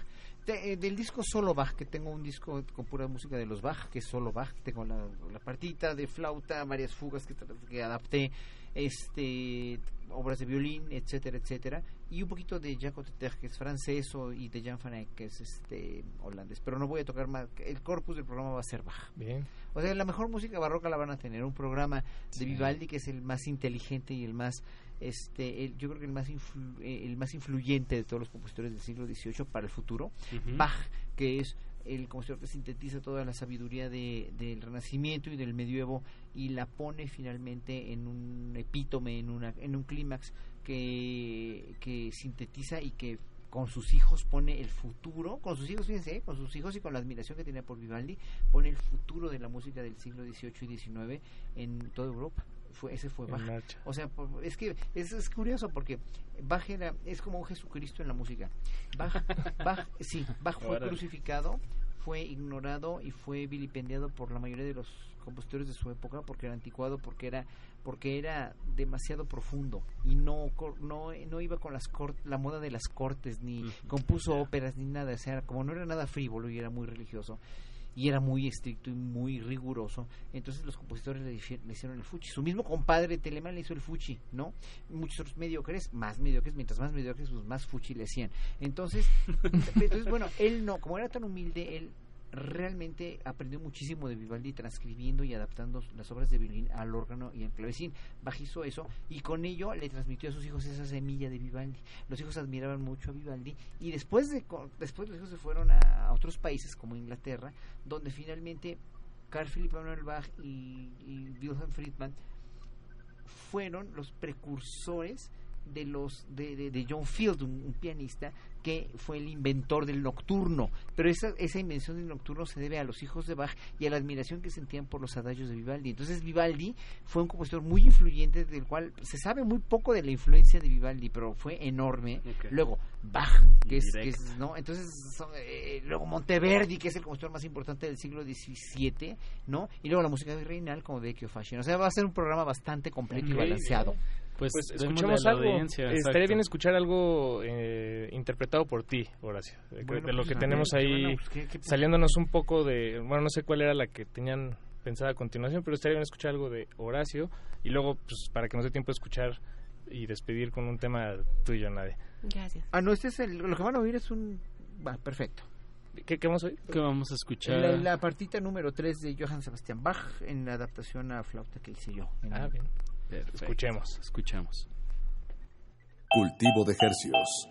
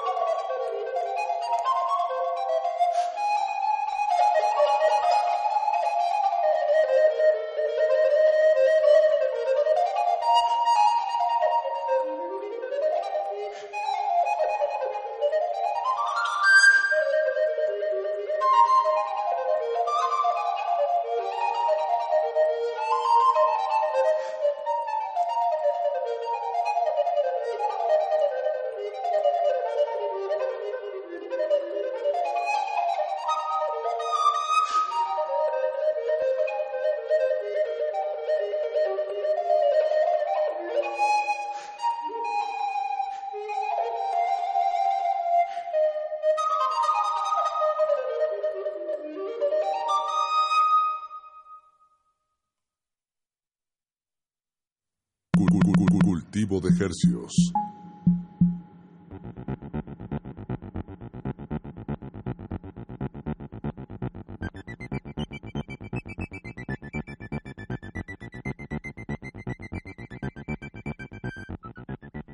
Estamos en cultivo de ejercios. De ejercios. y les un trago al tecito, Te, te agarré desprevenido, Apache, perdón. Y bueno, pues queremos invitarlos nosotros y por supuesto nuestros invitados aquí en cabina, Horacio, Nada, Nadia y Vladimir. Queremos invitarlos el, durante el mes de julio a los distintos conciertos que se llevarán a cabo en el Lunario en esta en, pues en, este, en esto, ciclo en este ciclo que se llama Lunario Barroco 2019 todos Y- los jueves a las 9 de la noche. Así es, todos los jueves a las 9 de la noche, eh, pues vayan, por favor, lleven a todos sus seres queridos. Si son de los que invitan a sus enemigos, pues también llévenlos, lleven a todos. Y nosotros, por lo menos desde esta pequeña trinchera, eh, pues han sido la producción y la promoción ha sido, han sido generosos y tenemos dos pases dobles para regalarles para cada una de las noches. Es decir, hay cuatro noches, una cada jueves durante julio. Entonces, y tenemos va a haber cuatro, boletos Ajá, cuatro para cada noche. Exacto. Entonces ustedes marcan y nos dicen qué jueves quiere ir, ¿no? ¿A qué jueves quieren ir? Exactamente. El, eh, el número es el 5523-5412. 5523 Y los vamos a anotar en una lista. Solo tienen que llegar al, al evento, presentarse con una identificación y, y pues vámonos. Ya están sonando los teléfonos. Si está entonces- ocupado, esperen porque hay Sí, cuatro boletos. Sí, solo tenemos un Eduardo Luis Hernández Hernández y una línea telefónica. Entonces, pues aguanten, aguanten. No se preocupen, si se acaba el programa y todavía no se van los boletos, nos quedamos un ratito esperando a que se vayan. Y Pero bueno, ya están eso, eso fue el anuncio. Este, seguimos aquí en la cabina con Horacio Franco, Nadia Ortega y Vladimir Rueda. ¿Qué fue lo que escuchamos ahorita, Horacio? De, el preludio de la partita 3 para violín solo de Bach que adapté a la flauta. Es una... nos- digo, no, no sé si nos quieras compartir todo esto, pero nos, nos diste un contexto ahorita mientras estaba sonando, eh, que lo grabaste en el desierto de los leones, que hacía mucho frío. En el convento del En desierto el de los convento, Leones, exacto. es- hacía eh, había fuera como 2, 3 grados, hacía una ola de frío y, y muy alto de, de altura, pues, Sí, o sí, sea, sí, sí, estaban a poco aire. 2.800 metros, 2.900 creo, creo por ahí, no me acuerdo cuánto es la altura, pero me tuvieron que poner un radiador en las manos para que no se me helaran los dedos, porque ese lugar es helado, fue muy incómodo grabarlo, ¿eh? y ahorita que se oye, pues se oye muy bien grabado, Sí, lo grabó, lo grabó Chacho Peniche, que es un extraordinario, extraordinario ingeniero de sonido, y, y, y- y- y, este, con, lo produjo Gabriela, Gabriela Méndez, que fue mi alumna, y que en ese momento se liaron los dos. Esa grabación tan fría sirvió para que se liaran, ya llevan años de casados y todavía Ah, tenían ah, un hijo. Entonces, sí, así como que to- todos los discos tendrán su historia, me imagino, ¿verdad? Y las Todas las cosas- piezas. Todas las piezas tienen una historia. sí, sin duda, sin duda. Eh, pues nos vamos a despedir esta emisión, por su todavía no, todavía no, con un último tema eh, que me parece que escogiste tú, Nadia. Ah, sí. Platícanos un poco. de Bueno, eso. justamente es un poco de música virreinal de lo que he hecho con Bárbara, con la musicóloga que les comentaba. O sea, si no es no es con este ensamble con el que nos vamos a presentar, pero es este tipo de música justamente para que pues tengan una idea de qué cosa es lo que vamos a hacer. Esto es con un ensamble que se llama Bonafé, que es un ensamble con el que yo trabajo. Somos un ensamble más grande, porque ahí somos cuatro músicos cuatro cantantes y la directora. Pero la pieza que escogí es para dos, dos cantantes, como lo que vamos a hacer en ese día. Entonces, pues, para que tengan más o menos una idea de que, de que vean que la música virreinal es muy bonita, que hay cosas muy bonitas. No, pues hemos aprendido mucho hoy. Me Y- quedo y me pregunto- Lineas. Sí, sí. Lienas. Lienas. Lienas. Lienas, lienas. Me, me pregunto, eh, eh, pues, pues, más bien me pregunto cómo ustedes tal vez, si, si escuchan en la música, eh, pues más, más bien llamémosle moderna, en términos generales, escuchan claramente influencias del, del barroco que, que puedan... eh, Yo sí te puedo decir algo, directa, algo sí. que sí, o sea, que hasta el día de hoy, o sea, que no es nada más en el, en el barroco, lo- algo importantísimo justamente es esta unión del texto con la música, ¿no? Y el, y el hacer que los afectos, o sea, antes de- del barroco, digamos que el compositor plasmaba el afecto en la partitura, punto. Y tú llegabas estoicamente a hacer lo que estaba escrito. En el barroco surgen los afectos extrínsecos, entonces ya no nada más es el intrínseco que está plasmado en la partitura, sino lo que tú vas a aportar como intérprete. Surgen las divas, surge la ópera. Surge Entonces, la ópera. esta idea de, de realmente plasmar tu personalidad en lo que estás diciendo a partir de tus exper- experiencias y tus emociones, creo que es algo que se conserva hasta nuestros días. Por eso puede haber algo, que- o sea, y luego les digo los textos, o sea, utilizamos un madrigal así que te dice una cosa de es que tus ojos y sufro porque vi la belleza en tus ojos, pero esos ojos que no me miran me hacen sufrir y bueno, entonces digo, si trasladamos eso, pues es una canción de José Alfredo. ¿no? ha cambiado mucho. Pero, y esto, por ejemplo, hay, hay un género en la música clásica que es el Lied, la canción alemana, la canción alemana también el texto es básico, o sea, es, son poemas, son poemas de Goethe, son poemas de Schiller, o sea, son son son textos como los que van a oír con Monteverdi con nosotros, con Capella Barroca, son textos de Guarini, de Tasso, de los de, de Marini, de Marino, entonces Marino eh, eh, y, y son son, es como la, la, trova cubana. Yo soy apasionado de la nueva trova cubana que tiene un refinamiento poético tan grande, pero con un refinamiento musical impresionante también, ¿no? Eh, que es lo que tiene Monteverdi, ¿no? Y creo que finalmente... Y que es lo que pasa también en, en, el Lid, en, la, en el siglo XIX. Entonces, creo que hasta nuestros días hay justamente el, eh, en lo que se refiere al texto, pues sigue siendo algo primordial. En, bueno, debería ser en la mayoría de las canciones. capa de interpretatividad tanto al ejecutante como al escucha, ¿no? El, pues sí, es más, pues sí, a lírica, entonces hay doble mensaje, ¿no? Pero doble entonces, carga. gracias a los griegos, porque los, los barrocos tempranos eran totalmente helenistas, ellos veían a la cultura griega como un ideal, y de ahí que el, la unión del teatro, lo que ellos entendían por la unión de la poesía con la música y del teatro con la música que dio origen a la ópera, fue precisamente esa esa visión helenística que de la cual no tenían idea de cómo era la música porque no se conservó, no, sé, no nunca se escribió Claro. música en Grecia, no, pero los europeos gracias a esa esa a esa teoría de los afectos que dice Nadia de las emociones producidas por la música y por la, la por el contexto de concatenación del texto con la música hicieron eso y gracias a eso salió toda la influencia de la música profana y de la música sacra también del siglo XVIII, XIX y XX. Son, son pasos eh, históricos que, que, bueno, que en algún momento se tenían que dar y liberaron, bueno, no sé si liberar es la, la palabra, pero, pero nos permiten desde un presente identificar cómo la música evolución, se construyó encima de eso, ¿no? La- el acercamiento sí, de composición. Sí, pero es una evolución que no hubiera tenido lugar si no se hubiera inventado la escritura musical, porque Claro. si no todo eso se va. Hablando de hablando de afectos, yo quisiera contar un poco una anécdota y, y decir que la canción, bueno, la, el madrigal con que abrimos nuestro nuestro programa, que es Adolente Partita, eh, lo estábamos ensayando juntos el 19 de septiembre de 2017. Ok. Estábamos empezando el ensayo y estamos empezando el ensayo con eso.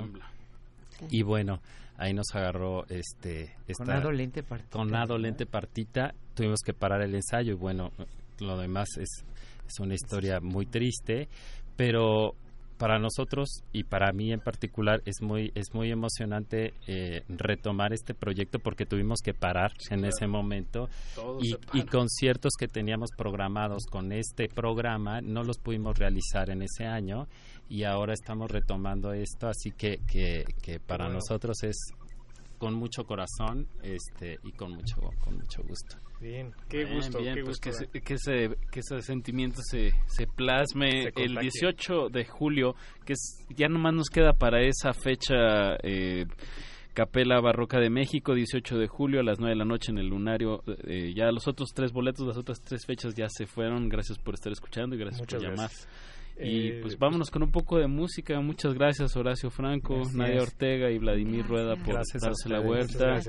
Y pues enhorabuena, Lunario Barroco. Eh, y, pues, ¿qué vamos a escuchar? Vamos a escuchar lo que nos decía Nadia. Ah, claro, Sí, claro. Sí, sí, sí. El, lo de Una el pieza dueto. virreinal, sí, justo. Y con eso nos despedimos de esta emisión. de Cultivo de Ejercicios. Eh, quédense en sintonía. Resistencia modulada acaba hasta las 11 de la noche y la próxima semana y las dos que le siguen estaremos de vacaciones. Así las emisiones son grabadas, pero hechas con mucho Con cariño. Muchísimo amor, lunes y jueves, cultivo de ejercicios, proyectos, música fresquecita hasta la comodidad de sus oídos. Gracias. Cultivo de ejercicios.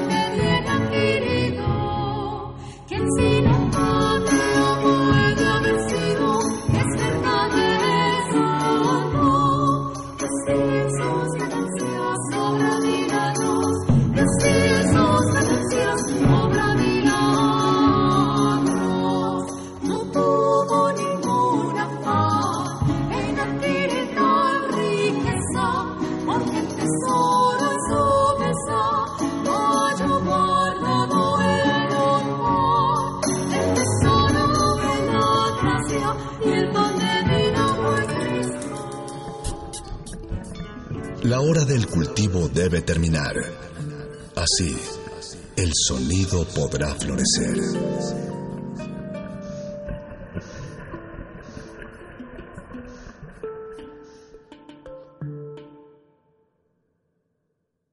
Resistencia modulada. 2019. 100 años del fallecimiento de Amado Nervo. Dime, Alga, ¿has visto a Dios? No, todavía no. ¿Y qué hago yo con... No ha parado de llover, mano. Va a estar cabrón a la chamba. Ojalá tuviéramos nuestros teléfonos para ver cómo va a estar el clima el día de la elección. no mames, es 1999, güey. No hay teléfonos inteligentes. Ni Google Maps. Yo leí que las playas acá en Vargas están chidísimas. Y ni hemos podido pisar la arena, güey. Ya van dos días de lluvia. Uf, ya sé. No sé si podamos hacer esta misión, ¿eh? ¿Escuchaste eso? ¿Qué pedo, güey? Sí sonó bien cabrón. Yo sí digo que nos movamos, güey. Esto no pinta nada bien. Pues cuando el río suena, es porque piedras trae. Existen flores en medio de los pantanos. Ecosistemas entre los charcos. La basura de unos es el tesoro de otros. La realidad es una máscara. Y cada una de sus verdades, una historia. Aguas negras. Ensuciamos porque la renovación está en limpiar. Limpiar.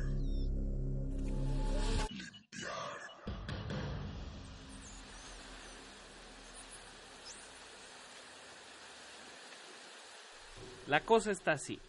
Vinimos a diciembre de 1999 para alertar al papá chavista de Eduardo Luis que la elección para la nueva constitución que propuso el recién electo presidente Chávez traería grandes consecuencias para la población mundial en 2030. Las elecciones son este 15 de diciembre. Lalo Luis nos envió a nosotros porque no puede viajar. Tiene el pasaporte vencido, pinche. Llegamos a la Venezuela de hace 20 años en un avión bien extraño que nos prestaron los molestos de Res y Modi. Aterrizamos en el aeropuerto más cercano a Caracas, en el estado Vargas. Pero desde que llegamos no ha parado de llover y no hemos podido subir a la capital. Su única carretera sufrió un derrumbe y no hay acceso por ningún otro lado. Todo indica que nosotros no podremos completar la misión. Hoy es 5 de diciembre de 1999. Estamos a 10 días de las elecciones. Hay algo muy interesante con el presidente Chávez. Es el primer hombre en este siglo que ha acumulado más poder legítimo y constitucional. Presidente Chávez tiene más poder en este momento que el que han tenido los, dictadores clásicos venezolanos. Es conveniente que se sepa que el clásico dictador venezolano arreglaba una constitución y le ponía un tinte democrático. El presidente Chávez, que tiene la honestidad de decir lo que va a hacer y nadie le ha creído, esa es su arma secreta, ha preparado una constitución que es un traje a la medida para usted Es un traje a la medida para hacer una autocracia en el país. Es decir, que si Chávez fuera la oposición, no pudiera vivir con esta constitución. Entonces la pregunta es esta. Usted es el comandante supremo del barco. Ya terminaron las excusas. Ya mañana o se vota por el sí o por el no, pero ya hay una decisión que será histórica. Entonces este barco, ¿a dónde va a ir este barco?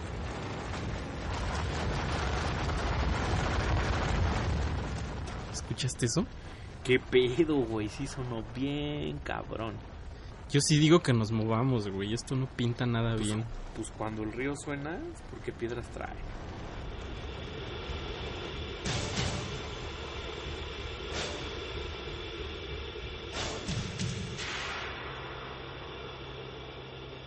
La Asamblea Constituyente redacta en apenas cuatro meses una nueva constitución. El primer mandatario empeña todo su esfuerzo en la campaña por su aprobación. Todos vayamos a votar, que no se quede nadie sin votar y por supuesto por el sí. Este nuevo texto constitucional elimina el Senado para dar paso a un Parlamento unicameral. Incluye dos nuevos poderes, el electoral y el ciudadano. Crea el cargo de vicepresidente de la República. Permite el voto a los militares y establece la posibilidad del referéndum en diversas modalidades.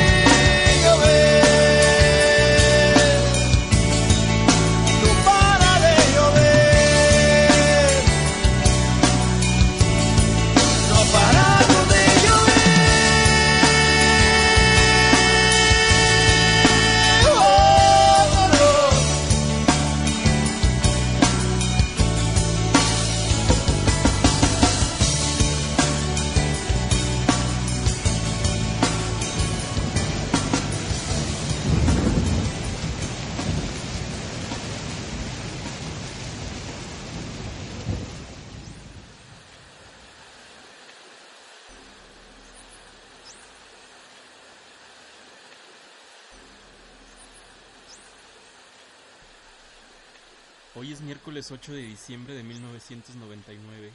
Estamos a una semana de las elecciones. Ya investigamos. Pues no vamos a poder subir a Caracas. No podremos decirle al papá de Eduardo Luis que no vote por la nueva constitución que llevará al país a la destrucción en 20 años, ni modo. Lo que creemos es que a Eduardo Luis se le olvidó comentarnos este pequeño incidente de lluvias infinitas en el país. Sí, está bien raro que haya elecciones con esta emergencia. Escuchamos un lugareño decir que Chávez debió evacuar el pueblo, pero no lo hace para no perder esos votos. Le interesa mucho ganar esta elección para cambiar la constitución de 1961 e implementar su modelo comunista. Entonces, este barco, ¿a dónde va a ir este barco? Pero fíjate tú que el análisis que has hecho yo creo que no está muy, no encaja mucho con, con, con la realidad histórica. Esta es, esta constitución que algunos dicen que está hecha a mi medida, pero realmente no es así. Está hecha a la medida del país nuevo que queremos en todos los órdenes. Es la primera y la única constitución en la historia venezolana que se ha hecho con un proceso ampliamente democrático, un referéndum, unas elecciones abiertas, libertad de prensa, libertad de expresión, libertad de crítica, se oyó a todo el mundo y ahora hay un texto amplio que además, por primera vez, va a ser sometido a referéndum de nuevo para que el país lo apruebe. Dime tú, si cuando esa lucha la hicieron, los adecos le preguntaron a alguien si estaba de acuerdo el país con esa constitución, la hicieron a su medida y ellos la aprobaron. ¿Y el pueblo la aprobó? No, la aprobaron ellos. El pueblo aprobó, la aprobó porque Rómulo no Gallego ganó por paliza cuando no vino hubo, después. No, no hubo ningún, se, se trató de la constitución. Por eso. Y tan, tan malo fue el proceso que a los dos o tres años ya estaba enterrada la constitución. Igual pasó en el 58. El año 60. Eso sí fue un verdadero fraude. Igualito. Ese fue un fraude. El mismo Pero es que fraude hay algo muy curioso, que es por qué usted es un fenómeno. Ya le voy a explicar por qué es un fenómeno, y esto no es jaladera. No tengo porque ha logrado, ha logrado medidas autocráticas con el respaldo popular. Ejemplo, usted puede disolver el Congreso. La Asamblea Nacional la puede disolver usted. Fíjate, fíjate tú que. No, pero no me realmente- moviné. ¿La puede disolver o no la puede disolver? La autocracia es otra cosa.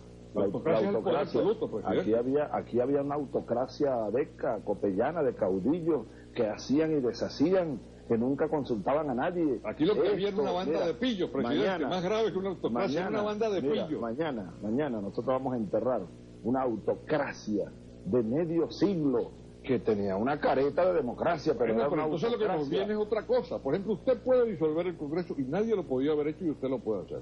Solo- usted solo- puede acabar ah, con la pero- Corte de Justicia como lo hizo y no pasó nada. No, no, no. ¿Quién acabó con Corte de Hay Justicia? un, hay un vacío judicial que lo va a llenar usted, No, nombrando una especie de comisión delegada de la no, no, de Constitución. ninguna manera. ¿Y cómo va a llenar eso? No ha habido ningún vacío de justicia, ni habrá ningún vacío de poderes en Venezuela.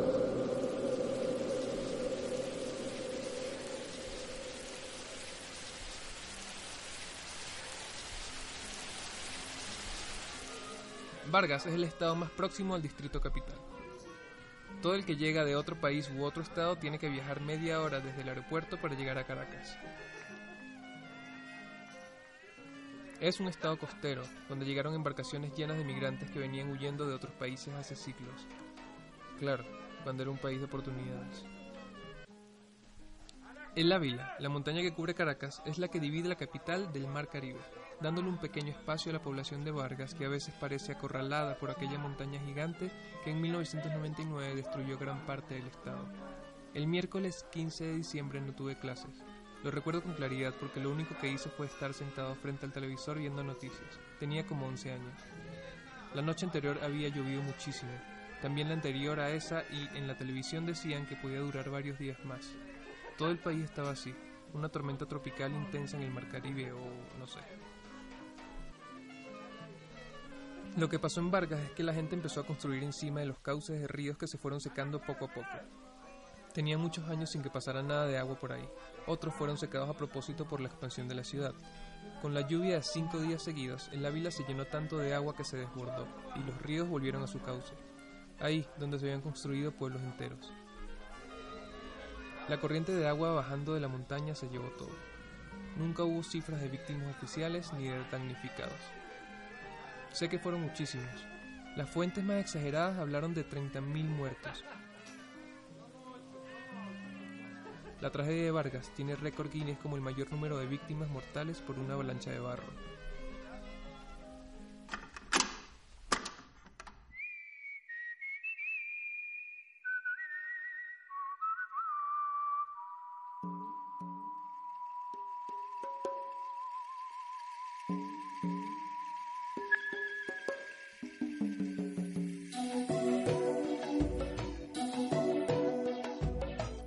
Ese trueno anuncia la lluvia, las palomas se refugian.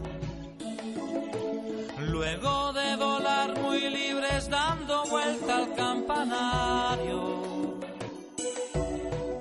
el cielo se torna oscuro y de repente por el este un relámpago y se sabe que tan duro será el trueno. Se deslizan por mis dedos las primeras gotas transportadas por el viento que a medida van cayendo, que ya duro está lloviendo y es mejor. Me pongo dentro. Lluvia, lluvia, lluvia, lluvia, lluvia, lluvia, lluvia, lluvia. Me pidas que te quiera, que no te puedo querer. Lluvia, lluvia, lluvia, lluvia, lluvia, lluvia, lluvia, lluvia. Si esta vez me toca a mí, yo lo quisiera saber.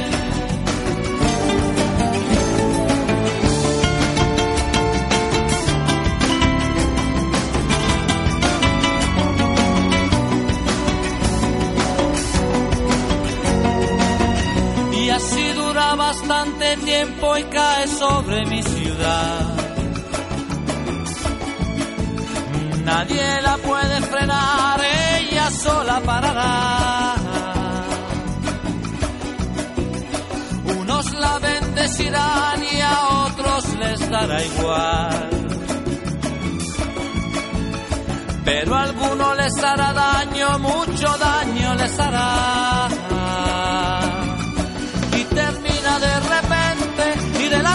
se desprende el olor que queda luego, hay el olor que queda luego. Mira el niño hacia el cielo, sin su techo habrá quedado y no le queda más remedio y está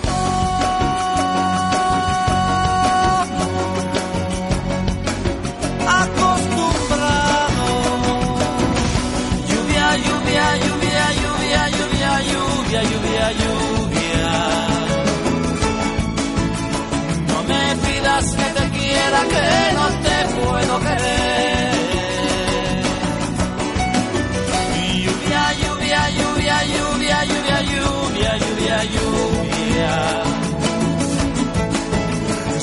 Esta vez me toca a mí,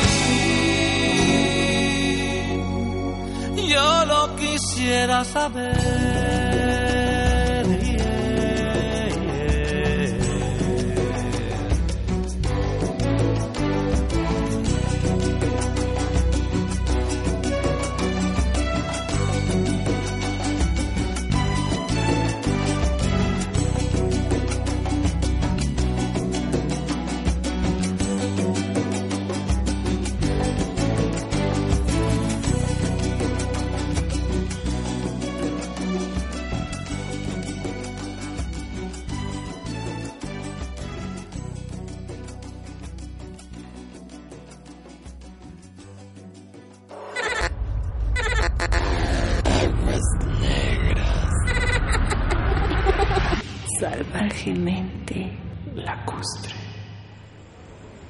Miramos con mucho dolor cómo cubría un auto rojo.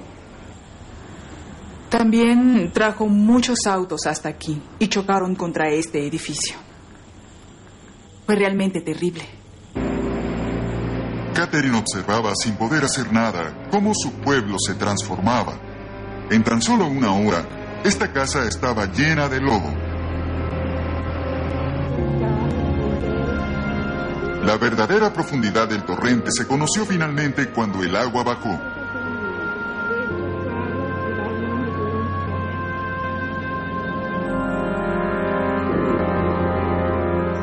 Tres meses después, la mayoría del lodo aún permanece en el lugar. Es muy doloroso para mí estar aquí. Me rompe el corazón porque era un lugar muy hermoso, donde se vivía muy bien y lo hemos perdido. Matt y sus compañeros geólogos han medido torrentes de hasta 3 metros y medio de profundidad. Bien, Jerry, son cuatro puntos aproximadamente por encima del borde. Pero es el tamaño de las rocas lo que realmente los ha asombrado. Las rocas más grandes que hemos medido de las que bajaron de las montañas están en el orden de entre los 6 y los 9 metros de largo. Son del tamaño de autobuses, lo suficiente para destruir completamente cualquier cosa en su camino. En los corales, cientos de personas perdieron la vida. Una mujer del poblado no ha visto a su esposo y a sus tres hijos desde aquella terrible noche. Su nombre es Carmen López.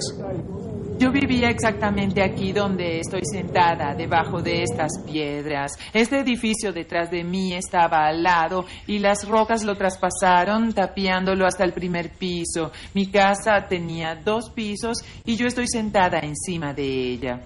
Realmente no sé si está aquí abajo cubierta de piedras o si fue arrastrada por las piedras y por la constante lluvia. En la noche de los deslizamientos, Carmen salió de su casa para ayudar a otras víctimas. Luego encontró el camino de vuelta intransitable. Esa noche comencé a sentir una, una gran inquietud por mi esposo y los niños. Llamé por teléfono a mi marido y él me dijo que los niños estaban dormidos, pero el ruido de las aguas era muy fuerte. Le dije, ten mucho cuidado, no duermas y vamos a mantener el contacto. Esa fue la última vez que hablé con él. Cuando los deslizamientos comenzaron, la casa de Carmen estaba aquí. Ella regresó para encontrar esto. El hogar de Carmen, su marido y sus tres hijos ya no estaban. Carmen nunca supo qué le ocurrió a su familia esa noche.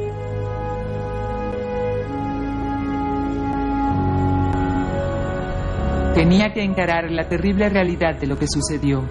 Teníamos que comenzar por la reconstrucción y por nosotros mismos, retomar nuestras vidas y ayudar a las personas para que aprendan de esta horrible experiencia, para que esto sirva como ejemplo y algo así no vuelva a suceder.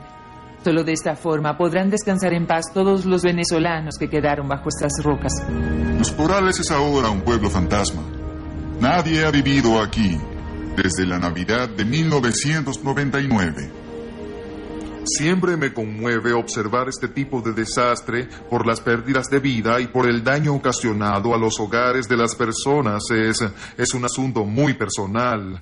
Cuando ves una casa siendo arrastrada o destrozada puedes, puedes imaginar tu propia casa. Cuando ves una casa con juguetes regados por allí, piensas en tus hijos y es, eh, puede ser una experiencia muy emotiva.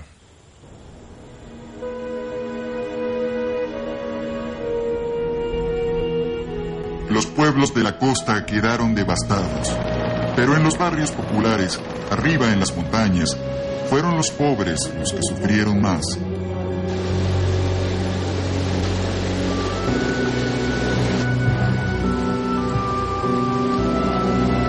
La cantidad de pérdidas humanas nunca será conocida con exactitud. Se encontraron cuerpos en el mar, a cientos de kilómetros del lugar de los hechos.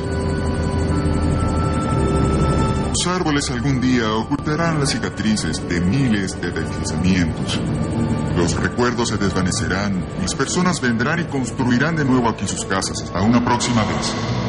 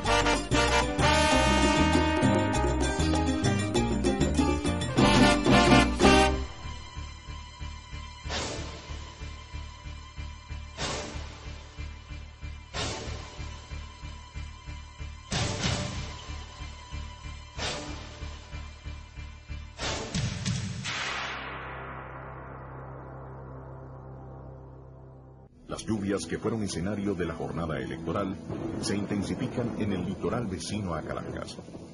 Si la naturaleza se opone, lucharemos contra ella y la haremos que nos obedezca. Yo tuve un sentimiento tan hermoso cuando por fin el primer barco pudo llegar a la orilla por Caraballeda. La playa estaba bloqueada. Unos 100 o 200 metros estaban repletos de troncos y piedras. Los barcos no podían llegar a la orilla. Solo los helicópteros iban y venían. Por tierra era imposible.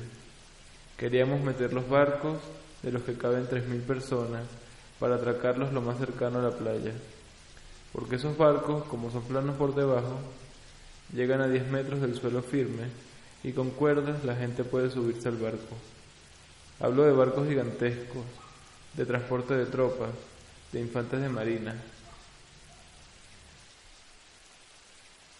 Poco a poco se fue apartando el oleaje y por fin logramos meter el primer barco.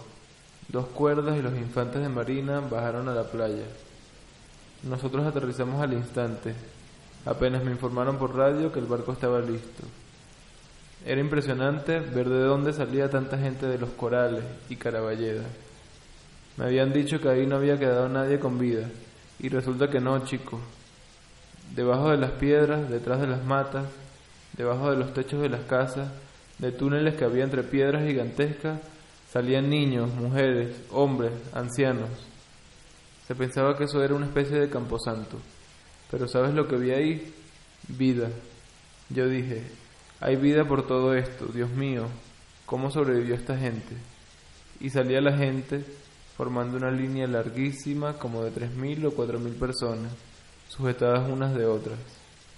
Verle los ojos a aquella gente, el dolor, pero también el optimismo, la entereza. Aquí estamos, decían, y con mi viejo y con mi abuela, y algunos con su perrito, haciendo la cola hacia la vida, ya que el barco con sus puertas grandes, abiertas, rumbo al mar.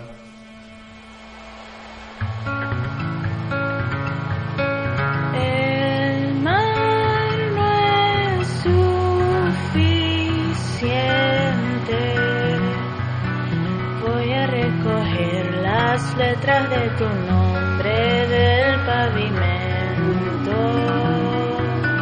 No sé qué hacer, tal vez caminar por el medio de la calle. Y que el nuevo choque sea el de tu abrazo. No soy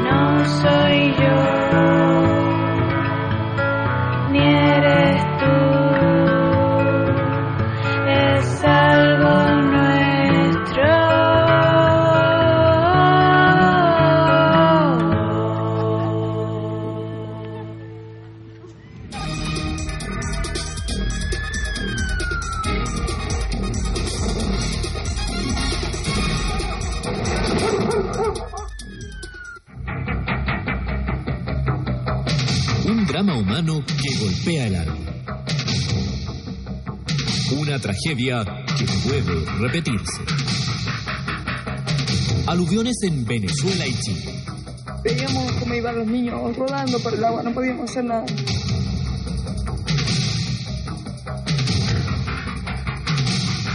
Terror y muerte. Aquí en vivo. Hola, buenas noches. ¿Cómo están ustedes? En reiteradas ocasiones, la naturaleza se ha encargado de demostrar que sus fuerzas resultan incontrolables para cualquier ser humano. Ha dejado en claro que la vida, incluso de los más poderosos, puede terminar en una fracción de segundo.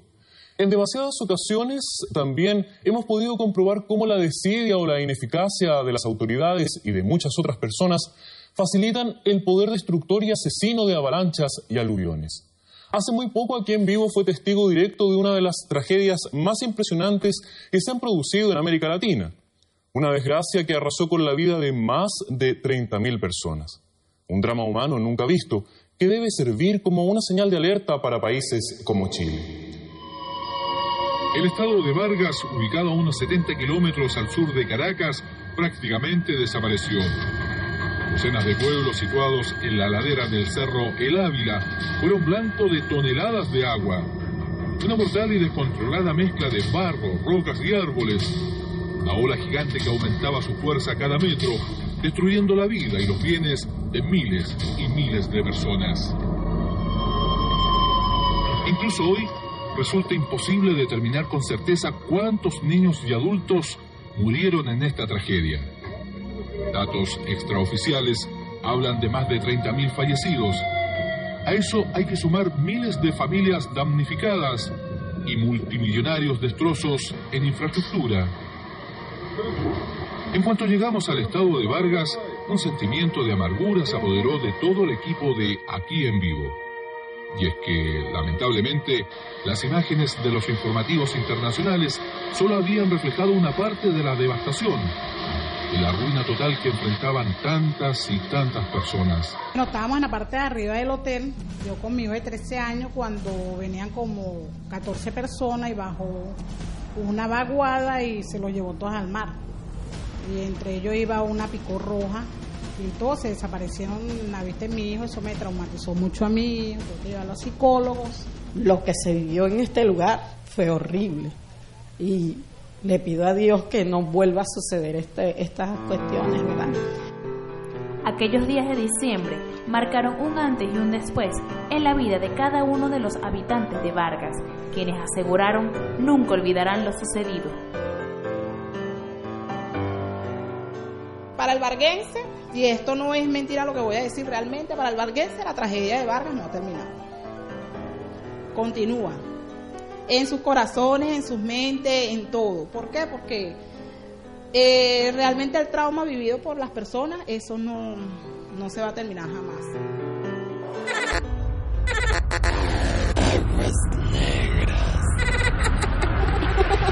Salvajemente lacustre.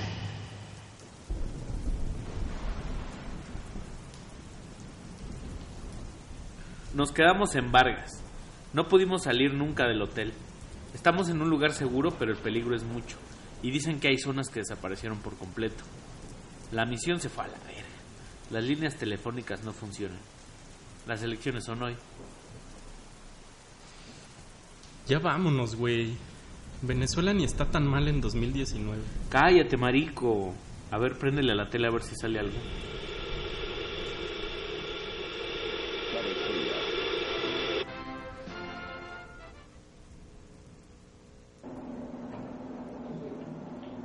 Señoras y señores, muy buenas noches. Esta es otra transmisión en vivo del Consejo Nacional Electoral, conjuntamente con la red de radio y televisión del país, con ocasión de un nuevo mensaje a la nación del doctor Andrés Careca, presidente del Consejo Nacional Electoral. Adelante, doctor Careca. Buenas noches. Vamos a transmitir el primer boletín parcial con resultados oficiales del Consejo Nacional Electoral de esta extraordinaria jornada en la cual el pueblo venezolano, sobreponiéndose a las vicisitudes de la naturaleza, ocho electores registrados en las mesas, que supone el 73.54% de nuestros cuadernos de votación, se reporta una abstención de 4.368.327 electores, es decir, un 54.29%. Un total de votos escrutados de 3.677.311, un 45.71%.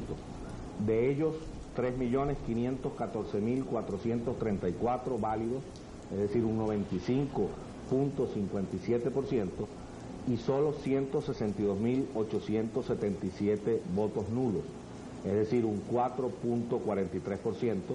Los resultados parciales son los siguientes. Por la opción del sí, 2.502.458 votos, que representa el 71.21%. Por la opción del no, 1.011.976 votos, lo cual representa un porcentaje del 28.79%.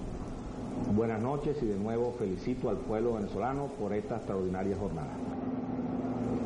A partir de este momento, los inter... Amigas y amigos, son nuestros resultados a través del graficador oficial. ¿Ya? ¿Oficial?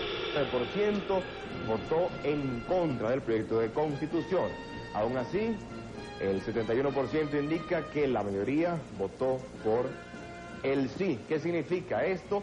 Entonces muere la Cuarta República, nace la Quinta República, cesa la Constitución de 1961, la llamada moribunda, que seguramente será llamada ahora la difunta Constitución del 61, cesa el Congreso de la República, cesa la bicameralidad para dar paso a la Asamblea Nacional, desaparece el Consejo de la Judicatura, Venezuela se convierte en el único país de América Latina con periodo presidencial de seis años y reelección inmediata.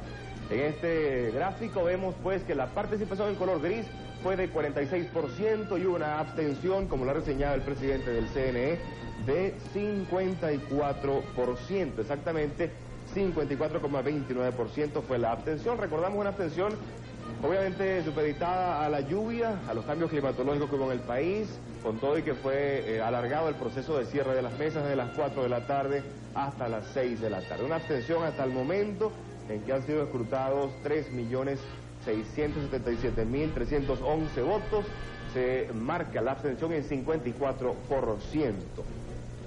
Pero sin duda pues gana el sí en este uh, referéndum del día de hoy con 71,21% hasta el momento. ¿Qué significa también el sí? Que Venezuela es el único país de América Latina con cinco poderes y no tres como tradicionalmente ha sido la estructura. Y también Venezuela cambia de nombre, ya no será República de Venezuela, ahora a partir de hoy se llamará República Bolivariana de Venezuela. Entran con esta constitución en vigencia a partir de hoy la figura del referéndum revocatorio, el defensor del pueblo, los militares logran el derecho al voto, al derecho al sufragio y también se crea la figura del vicepresidente.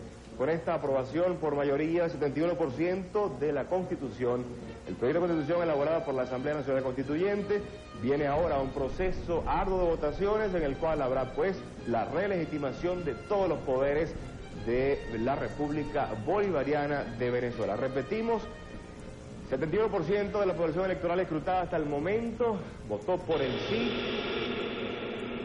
Que comenzaron a preocuparnos. Hasta hace pocos minutos nos llegó el último reporte y debo decir con inmenso dolor que en el estado Vargas, hasta ahora, y pidamos a Dios que no haya más víctimas, hasta ahora me informan que han sido rescatados 37 cadáveres. Así que pidamos a Dios por el descanso eterno de estos compatriotas, desde lo profundo, desde lo más profundo de nuestra alma, de nuestro corazón, nuestro sentimiento eh, de pesar a sus familiares, a sus vecinos, a, tanta gente que, que tanto ha luchado, Dios mío, y que tanto ha esperado un renacimiento como el que hoy estamos eh, viendo, el que hoy estamos eh, presenciando.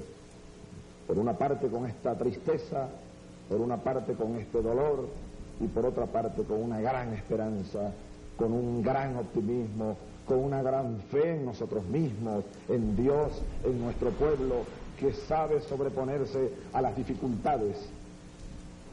Yo lo decía anoche, y quizá lo dije de una manera premonitoria.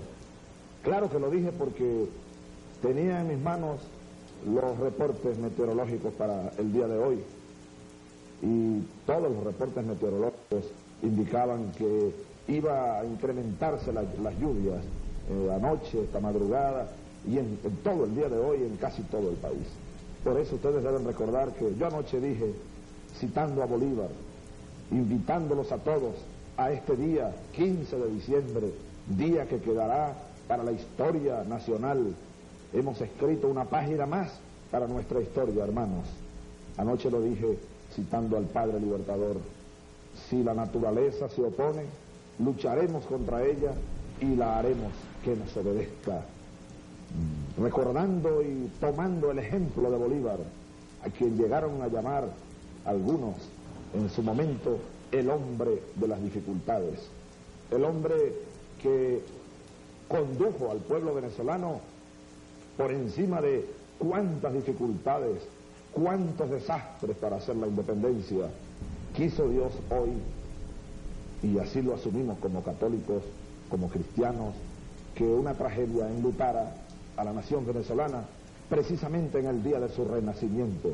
Qué cosas, ¿no?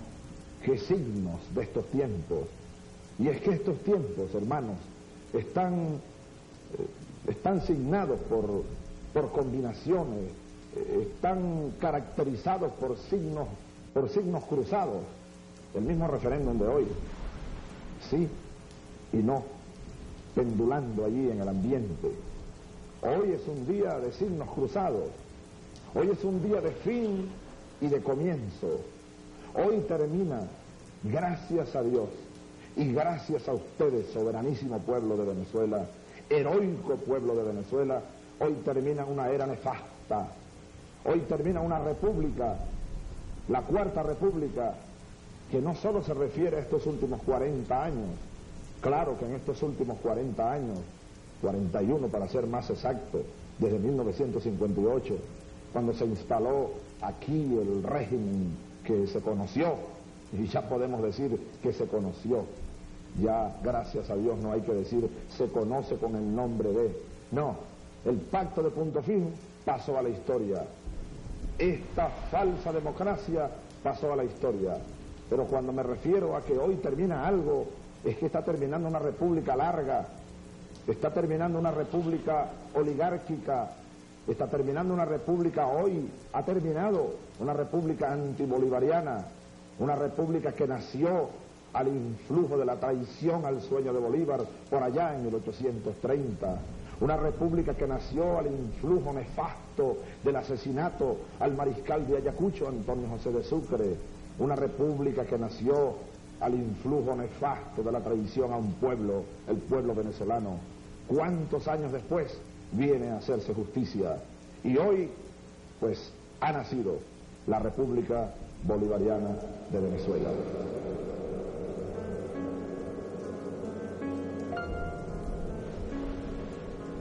Y el Señor dijo a Abraham, abandona tu tierra natal y la casa de tu padre y ve al país que yo te indicaré.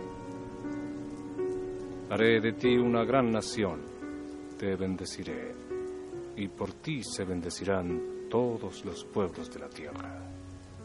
El Señor dijo a Abraham, esa bella y sabia orden fue la que convenció a mi corazón a decidir que el mundo fuese mi casa, el mismo mundo que puso al alcance de mi espíritu la canción que me refleja como ningún espejo. Soy un caminante de sales y maderas, enamorado del polvo de los caminos. Construyo mi casa día a día y vuelvo a destruirla cuando el sol me propone otros desvelos. Solo y sin querer ser nadie, amparado y crecido por mi mente, en busca de las luces misteriosas donde los pasos son lentos y eternos, y alguien sabe todo para decidir todo.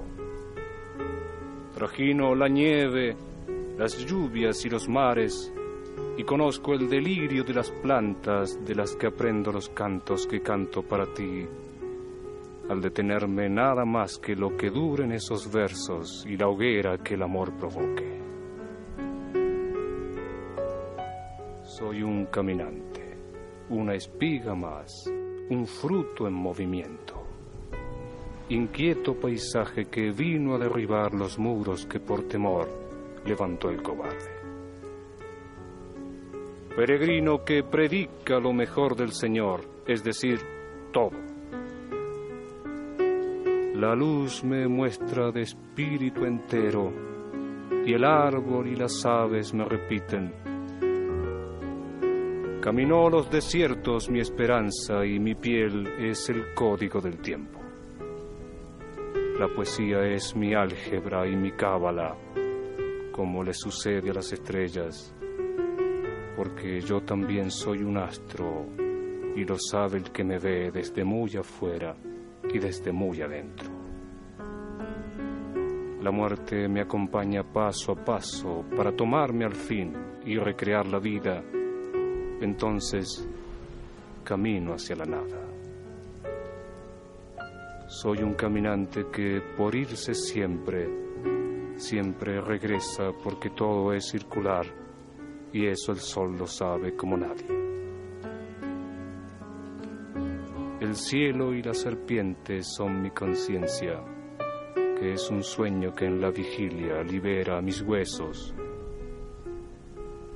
Aquí he llegado a esperar que estallen las flores y los peces al lado tuyo, mujer que me esperabas sin que tú y yo lo supiéramos.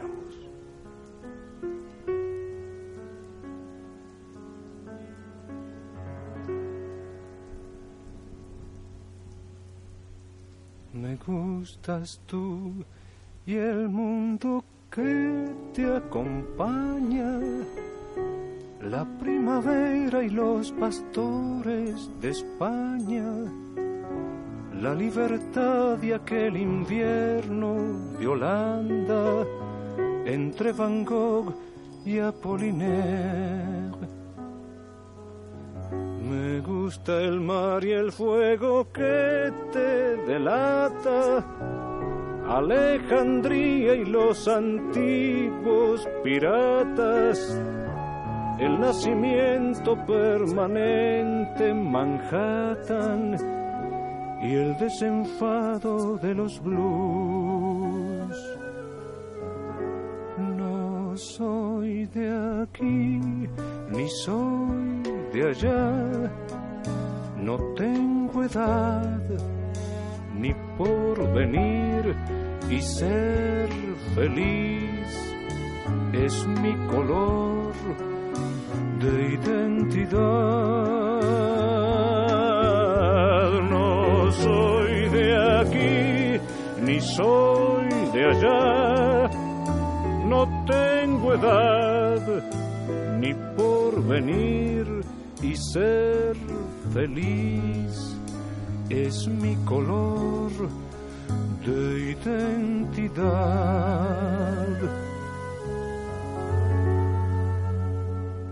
Me gusta el sol sobre la piazza San Marcos y la manera de esperar del tarasco el viejo brujo armando el nuevo cigarro y las mujeres de Aviñón.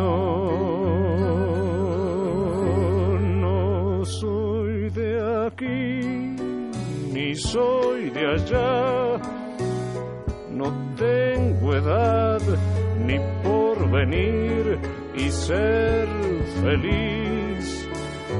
Es mi color de identidad. No soy de aquí, ni soy de allá. No tengo edad, ni por venir y ser feliz. Es mi color de identidad.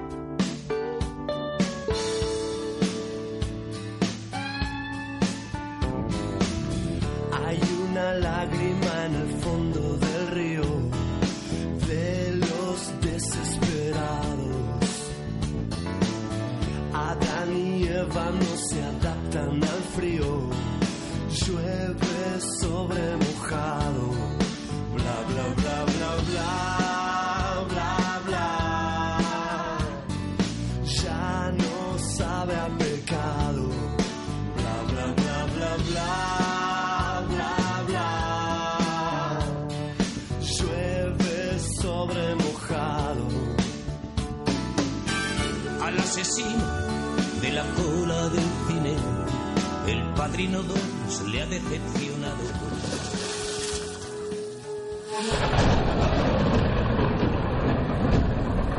Ensuciamos porque la renovación está en limpiar. Limpiar. Limpiar. Aguas negras.